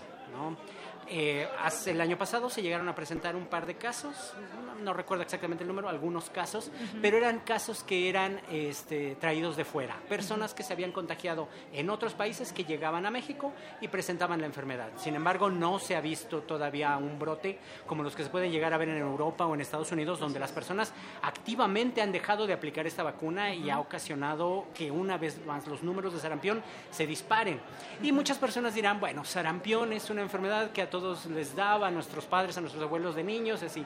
Sin embargo, eh, hay una alta probabilidad de que el sarampión pueda tener complicaciones severas que pueden llevar a la sordera o, muchas otras peores.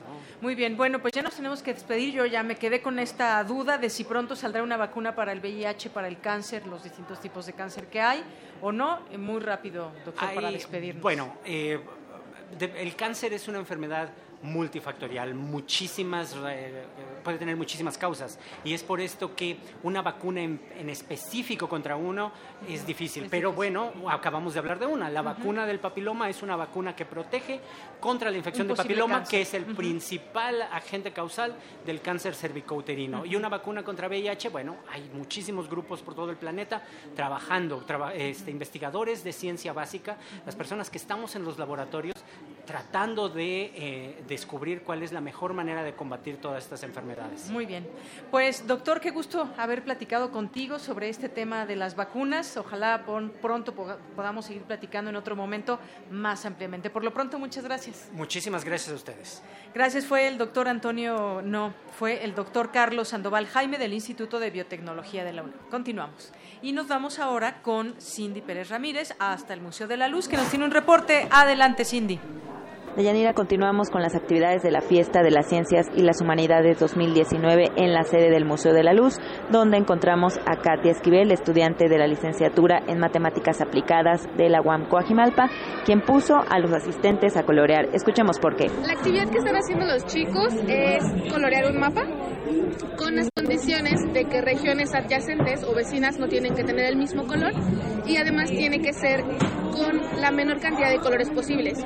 Esto es para enseñarles que el trabajo de un matemático no es simplemente eh, algo muy abstracto, sino también es mucha imaginación, tienes que tener mucha creatividad y pues viene derivado de un teorema muy importante en el área de teoría de gráficas, que es un área...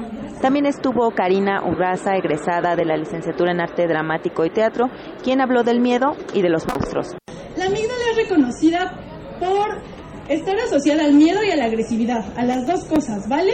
Cuando tienes miedo puedes que ataques algo, que mates a la araña, que golpes al asaltante o que hagas algo por el estilo.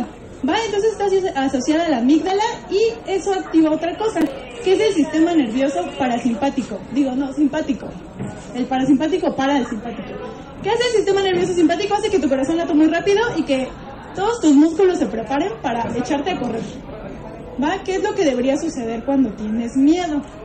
Igual y paralizarte no sea la opción. Deyanira, hasta aquí el reporte de estas actividades del Museo de la Luz, de esta fiesta de las ciencias y las humanidades 2019. Muy buenas tardes.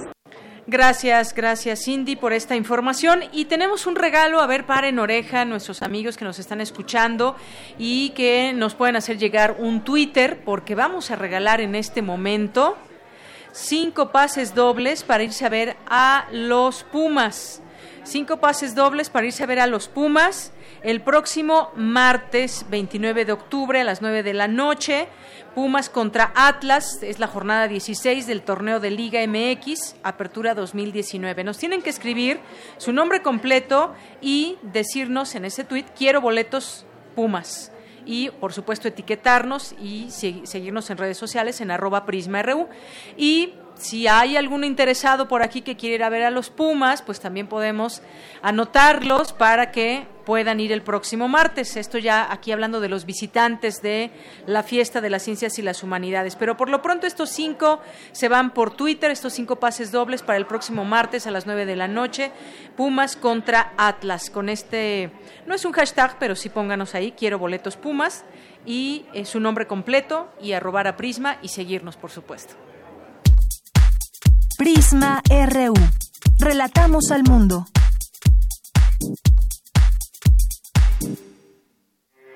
Porque tu opinión es importante, síguenos en nuestras redes sociales, en Facebook como Prisma RU y en Twitter como arroba PrismaRU. Bien, continuamos y la oportunidad que nos da estar en vivo desde esta sede de la fiesta de las ciencias y las humanidades es poder tener a la mano a doctores, a científicos, a divulgadores de la ciencia que puedan traernos el conocimiento. Hasta aquí, hasta esta cabina que hoy implementamos aquí todo el equipo de Radio UNAM para este programa de Prisma RU y pues vamos a platicar con eh, la doctora Concepción Peña de la Coordinación de Innovación eh, de la UNAM porque nos va a platicar del parche diabético. Como sabemos, desafortunadamente México ocupa, desafortunadamente México ocupa entre los primeros lugares de esta enfermedad que tiene pues sus distintas razones y sobre todo también cómo es que nos estamos manteniendo con estos índices tan altos de personas que padecen diabetes.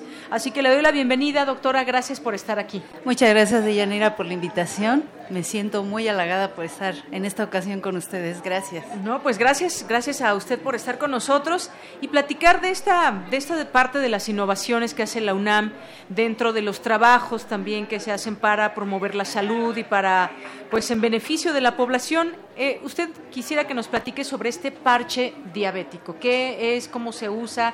¿Para quiénes puede servir? ¿Qué tipo de diabetes? En fin. Pues mira, eh, como tú bien lo mencionabas, eh, desafortunadamente en nuestro país la diabetes es una de las enfermedades que cobra más vidas anualmente.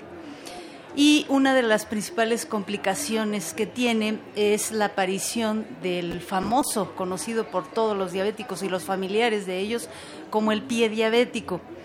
El pie diabético es un, eh, una complicación que se manifiesta después de que el paciente diabético ha presentado niveles muy elevados de glucosa durante mucho tiempo. Obviamente no quiere decir que este tipo de personas no estén bajo tratamiento médico, porque sí lo están. Desafortunadamente la condición de un diabético eh, no les permite mantener regulados sus niveles de glucosa. A veces se descompensan por situaciones adversas y estos picos eh, en la elevación de la glucosa son los que día tras día van ocasionando daños a nivel sistémico, vascular, eh, y que desafortunadamente pues nos traen como consecuencia la generación de este tipo de úlceras, que son unas ulceraciones.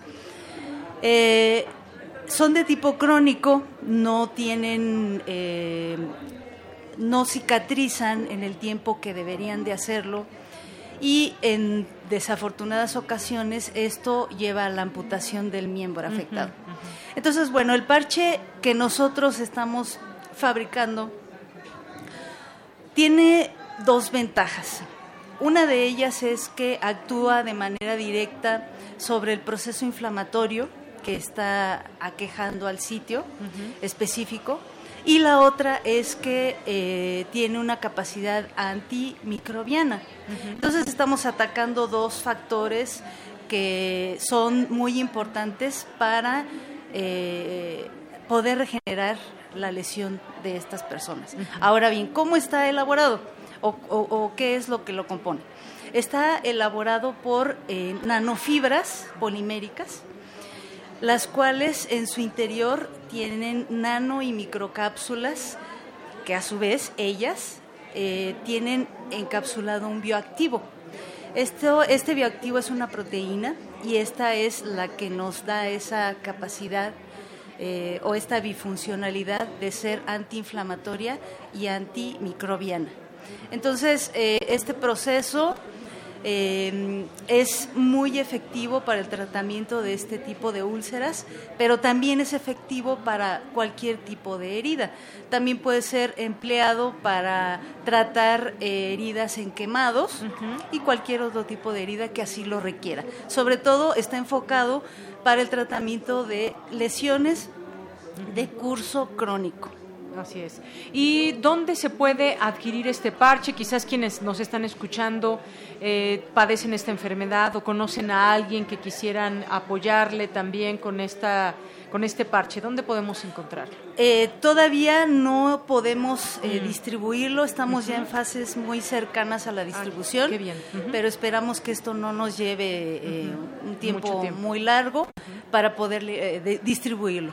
Entonces, eh, vamos a buscar la manera de que algún distribuidor, una farmacéutica pueda hacerlo llegar al consumidor primario. Claro, porque es todo un proceso el que se sigue, entonces ya están afortunadamente en esta parte final para que pues eh, pronto, no sé, tal vez en unos meses, la gente pueda adquirirlo. Y hablando de costos, eh, ¿qué más o menos cuál será el costo? o ¿Cómo? Todavía eso es un proceso que se tiene que dialogar con precisamente la persona o la empresa que Sí. se va a encargar de distribuirlo. Pero los materiales, estamos aislando nosotros el bioactivo, eh, tratamos de eh, economizar eh, en técnicas para que esto llegue al alcance del usuario a un costo pues considerable y pues que sea accesible para todas las posibilidades económicas. ¿no? Así es, y esto sobre todo pues puede ayudar también a la gente que padece esta enfermedad a tener una calidad de vida diferente, mejor y que pueda ayudarse con este elemento también, además de todo lo que se recomienda, de todo un tratamiento médico que se lleva, que son dietas y que son Así es. cuidados muchas veces, algunos no tan extremos, pero dependiendo en qué momento de la enfermedad se esté, en qué etapa, algunos cuidados son ya mucho más Claro, drásticos. que es lo más importante, ¿no? El- el- la persona que está eh, con esta enfermedad nunca debe dejar su tratamiento. Puede encontrar alternativas eh, que lo puedan ayudar al tratamiento, a mejorar su condición de vida, pero nunca abandonar el, el tratamiento eh, base. Eso es muy importante. Bien, pues si le parece eh, bien, doctora, tendremos que invitarla en otro momento también para Claro. cuando ya salga a la venta este parche, para que quizás eh, nos pueda explicar también algunos otros detalles, las preguntas que me imagino de la gente que, que tendrán también sus dudas al respecto de cómo usarlo, eh, se queda de manera permanente, cuánto se deben comprar, adquirir o qué tipo, para qué etapas, en fin, hay Así muchas es. preguntas que, Sí, sí, que- sí. que- que quedarían aún por Claro que sí, estamos con toda la disposición de poder resolver todas esas dudas y nos daría mucho gusto en realidad saber las inquietudes que, que los consumidores puedan tener, para también nosotros ayudarlos a resolverlas. Así es. Bueno, pues eso es parte también de los inventos, los descubrimientos, la innovación que se genera desde nuestra universidad también en pro de la salud. Así que no sé si desea agregar algo más, doctora. Pues bueno, eh, primeramente agradecerles a ustedes por la oportunidad de este espacio de poder difundir nuestras innovaciones y bueno, pues eh, exhortar a toda la juventud que está escuchándonos a que pues se animen a innovar, a, a aportar algo a, a la sociedad, al país y sobre todo pues a la ciencia. Claro, eso de eso se trata justamente y hay los distintos campos que aquí platicábamos y uno de ellos es por supuesto la salud. Así que, doctora Concepción Peña, muchas gracias por estar aquí. Gracias a ti, Deyanira. Hasta Encantada. luego. Bueno, ella viene de parte de la Coordinación eh, de Innovación de la UNAM. Continuamos. Y nos vamos ahora con, eh, nos vamos con Frida Saldívar hasta el Festival Internacional Cervantino, que eh, nos va a presentar una entrevista con el grupo Snow Apple. A continuación, Frida Rebontulet, desde el Festival Internacional Cervantino 2019. Bueno, tenemos mucha suerte que trabajamos junto con el jornalista Pedro Miguel, que hizo las letras por la canción La Llorona, Ser Mujer. Así es. Y también mi compañera Cintia Martínez escribe mucho sobre el feminismo por la banda. No Apple, eh, al principio eran tres chicas, dos de Ámsterdam, una de Letonia, que, que venían de viaje seguido a México. En ese entonces yo tocaba con Polka Madre. Nos invitan a a, Estados Unidos a hacer una gira por todo el oeste, después nos invitan a estudiar teatro a Ámsterdam, a Harlem, y pues ahí comienza, comenzó la aventura hace cuatro años. Nuestra directora es francesa y venimos eh, haciendo una obra acerca de las mujeres, de cómo hemos sido relegadas de la historia. Esta, esta obra de teatro se llama Project Lucy. Una escena de esta obra justamente es La Llorona que hace una denuncia a nivel internacional sobre la problemática de los feminicidios en México. Nuestro siguiente concierto por la Ciudad de México, el 14 de noviembre vamos a estar en la cárcel de mujeres, el 19 de noviembre a la Ciudad de México a la Biblioteca Lerdo de Tejada con un concierto también. Regresamos al aniversario del Faro Tláhuac. Nuestro último concierto en la Ciudad de México será el primero de diciembre en el cierre del festival animasivo en, la Casa del Lago. Por la gente que realmente quieren ver Proyecto Lucy, pueden ir a eh, Centro Cultural Mexiquense Bicentenario. Es un poquito fuera de la ciudad, pero va a ser muy, muy bonito. Es el 3 de noviembre. My name is Nora Tinault. I was uh, already introducing a, a, puppet, which is Lucy. I made especially for this uh, group, and it's like kind of musical theater uh, production. Estamos con la directora, ella es francesa. My name is Eva Schumacher. I'm from France, and I'm a stage director director. I met uh, Snow Apple one year ago. Try to find a balance between music, acting, clowning, and uh, mask, and yeah, it's a show that is very connected to our story because it talks about a group of people, like a family that travels together forever, like for centuries. They're all very crazy characters that try to bring their songs, to bring their story to the people because they think it's important, they think they have something to say. And this creates all kind of situations in the group because they have uh, conflicts like in every family and in every group of uh, artists. So we've been working on that. So it's like the poetry, like we we used to say that the poets uh, are. We're all very happy to uh, invite a poet in our city, but we also want him to leave very quickly because the poetry brings chaos and disorder. So, yeah, that's what we try to do bring chaos and disorder. but in a good way, for a good reason. Yeah, for sure. Acabamos de escuchar a las integrantes y directora escénica de Snow Apple en este espectáculo de música, teatro y poesía. Nos comentaban ellas en inglés que buscan traer estas historias de cómo una familia migrante, pues a pesar de que tiene que emigrar, sigue siendo una familia y hay problemas, hay historias complicadas que se tienen que ir resolviendo también en el tránsito de un lugar al otro. Esto combinado de la poesía. En su otro show, el de Lucy, nos habla su artista de títeres, cómo es que diseñó al personaje de Lucy para esta presentación. Ella es una agrupación que se ha ido formando también de la colaboración de otros músicos y de otros artistas y es por eso que en esta gran gira que van a tener en México y en América Latina pues no solamente vienen con conciertos, sino que vienen también con teatro, poesía, muy completo, muy completo este ensamble Snow Apple, así que los invitamos a que las conozcan y vayan a sus presentaciones en la Ciudad de México. Yo soy Frida Rebontulet, hasta pronto. Relatamos al mundo. Relatamos al mundo. Bien, pues muchísimas gracias a Frida eh, Saldívar allá en el Festival Internacional Cervantino y pues como los queremos muchos, mucho, mucho a todos nuestros tuiteros, les tenemos más pases dobles, cinco, cinco pases dobles para irse a ver a los Pumas el próximo martes a las nueve de la noche.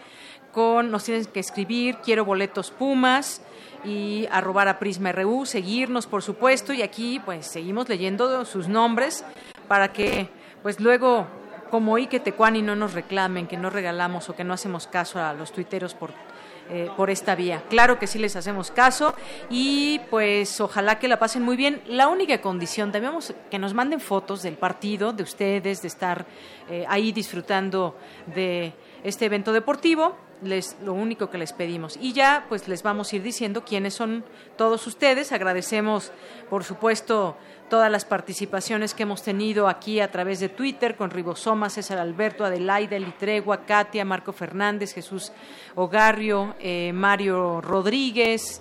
Eh, muchas gracias. Alejandro Cardil hasta nos tuiteó una foto aquí de la bandera de los Pumas con el Goya Universitario. Muchísimas gracias también.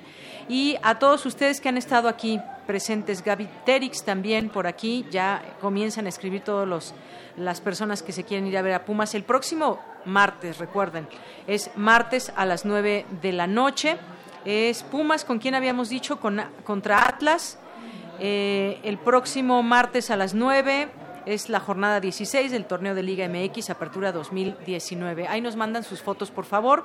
Y gracias a todos ustedes que nos han estado acompañando a lo largo de esta emisión. Nos da muchísimo gusto que hayan eh, estado ahí presentes y que también aquí hayamos tenido la oportunidad de conversar con, con personas que están interesadas en estar en esta fiesta, de aprender, de ser parte de ella. Ya son siete años, es todo un gran esfuerzo, una organización enorme de parte de todas las personas que convergen en este lugar, institutos, eh, facultades, comunicación social, eh, en este caso también una buena parte del equipo de, de, Radio UNAM. A todos ustedes les agradecemos, pero sobre todo los queremos invitar que no falten a esta fiesta que Todavía nos restan bastantes horas de este día y mañana a partir de las 10 de la mañana hasta las 6 de la tarde, 25-26 de octubre, aquí presentes este gran proyecto que inició y que llegó para quedarse seguramente.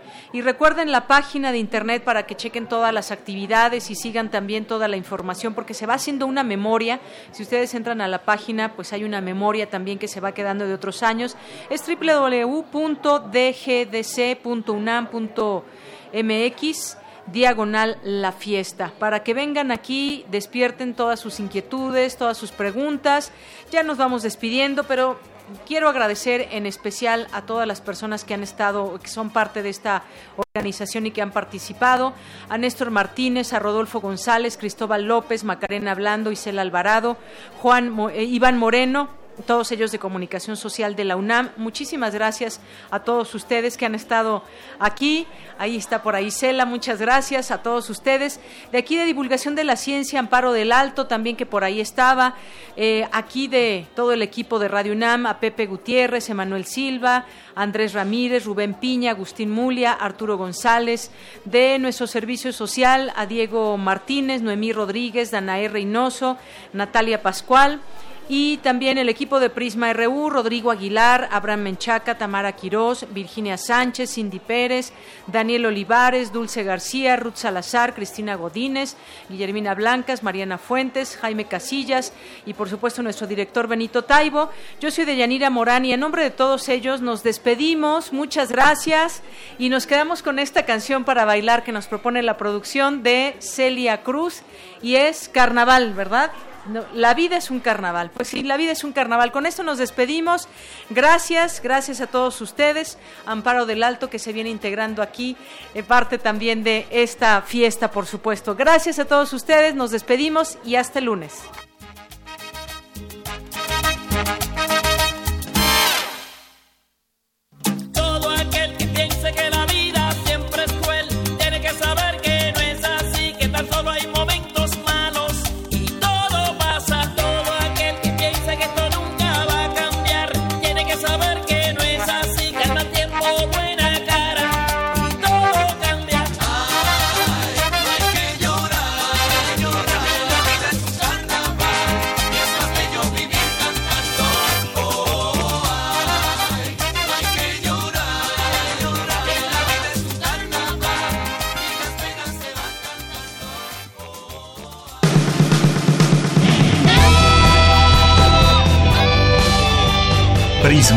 RU. Relatamos al mundo.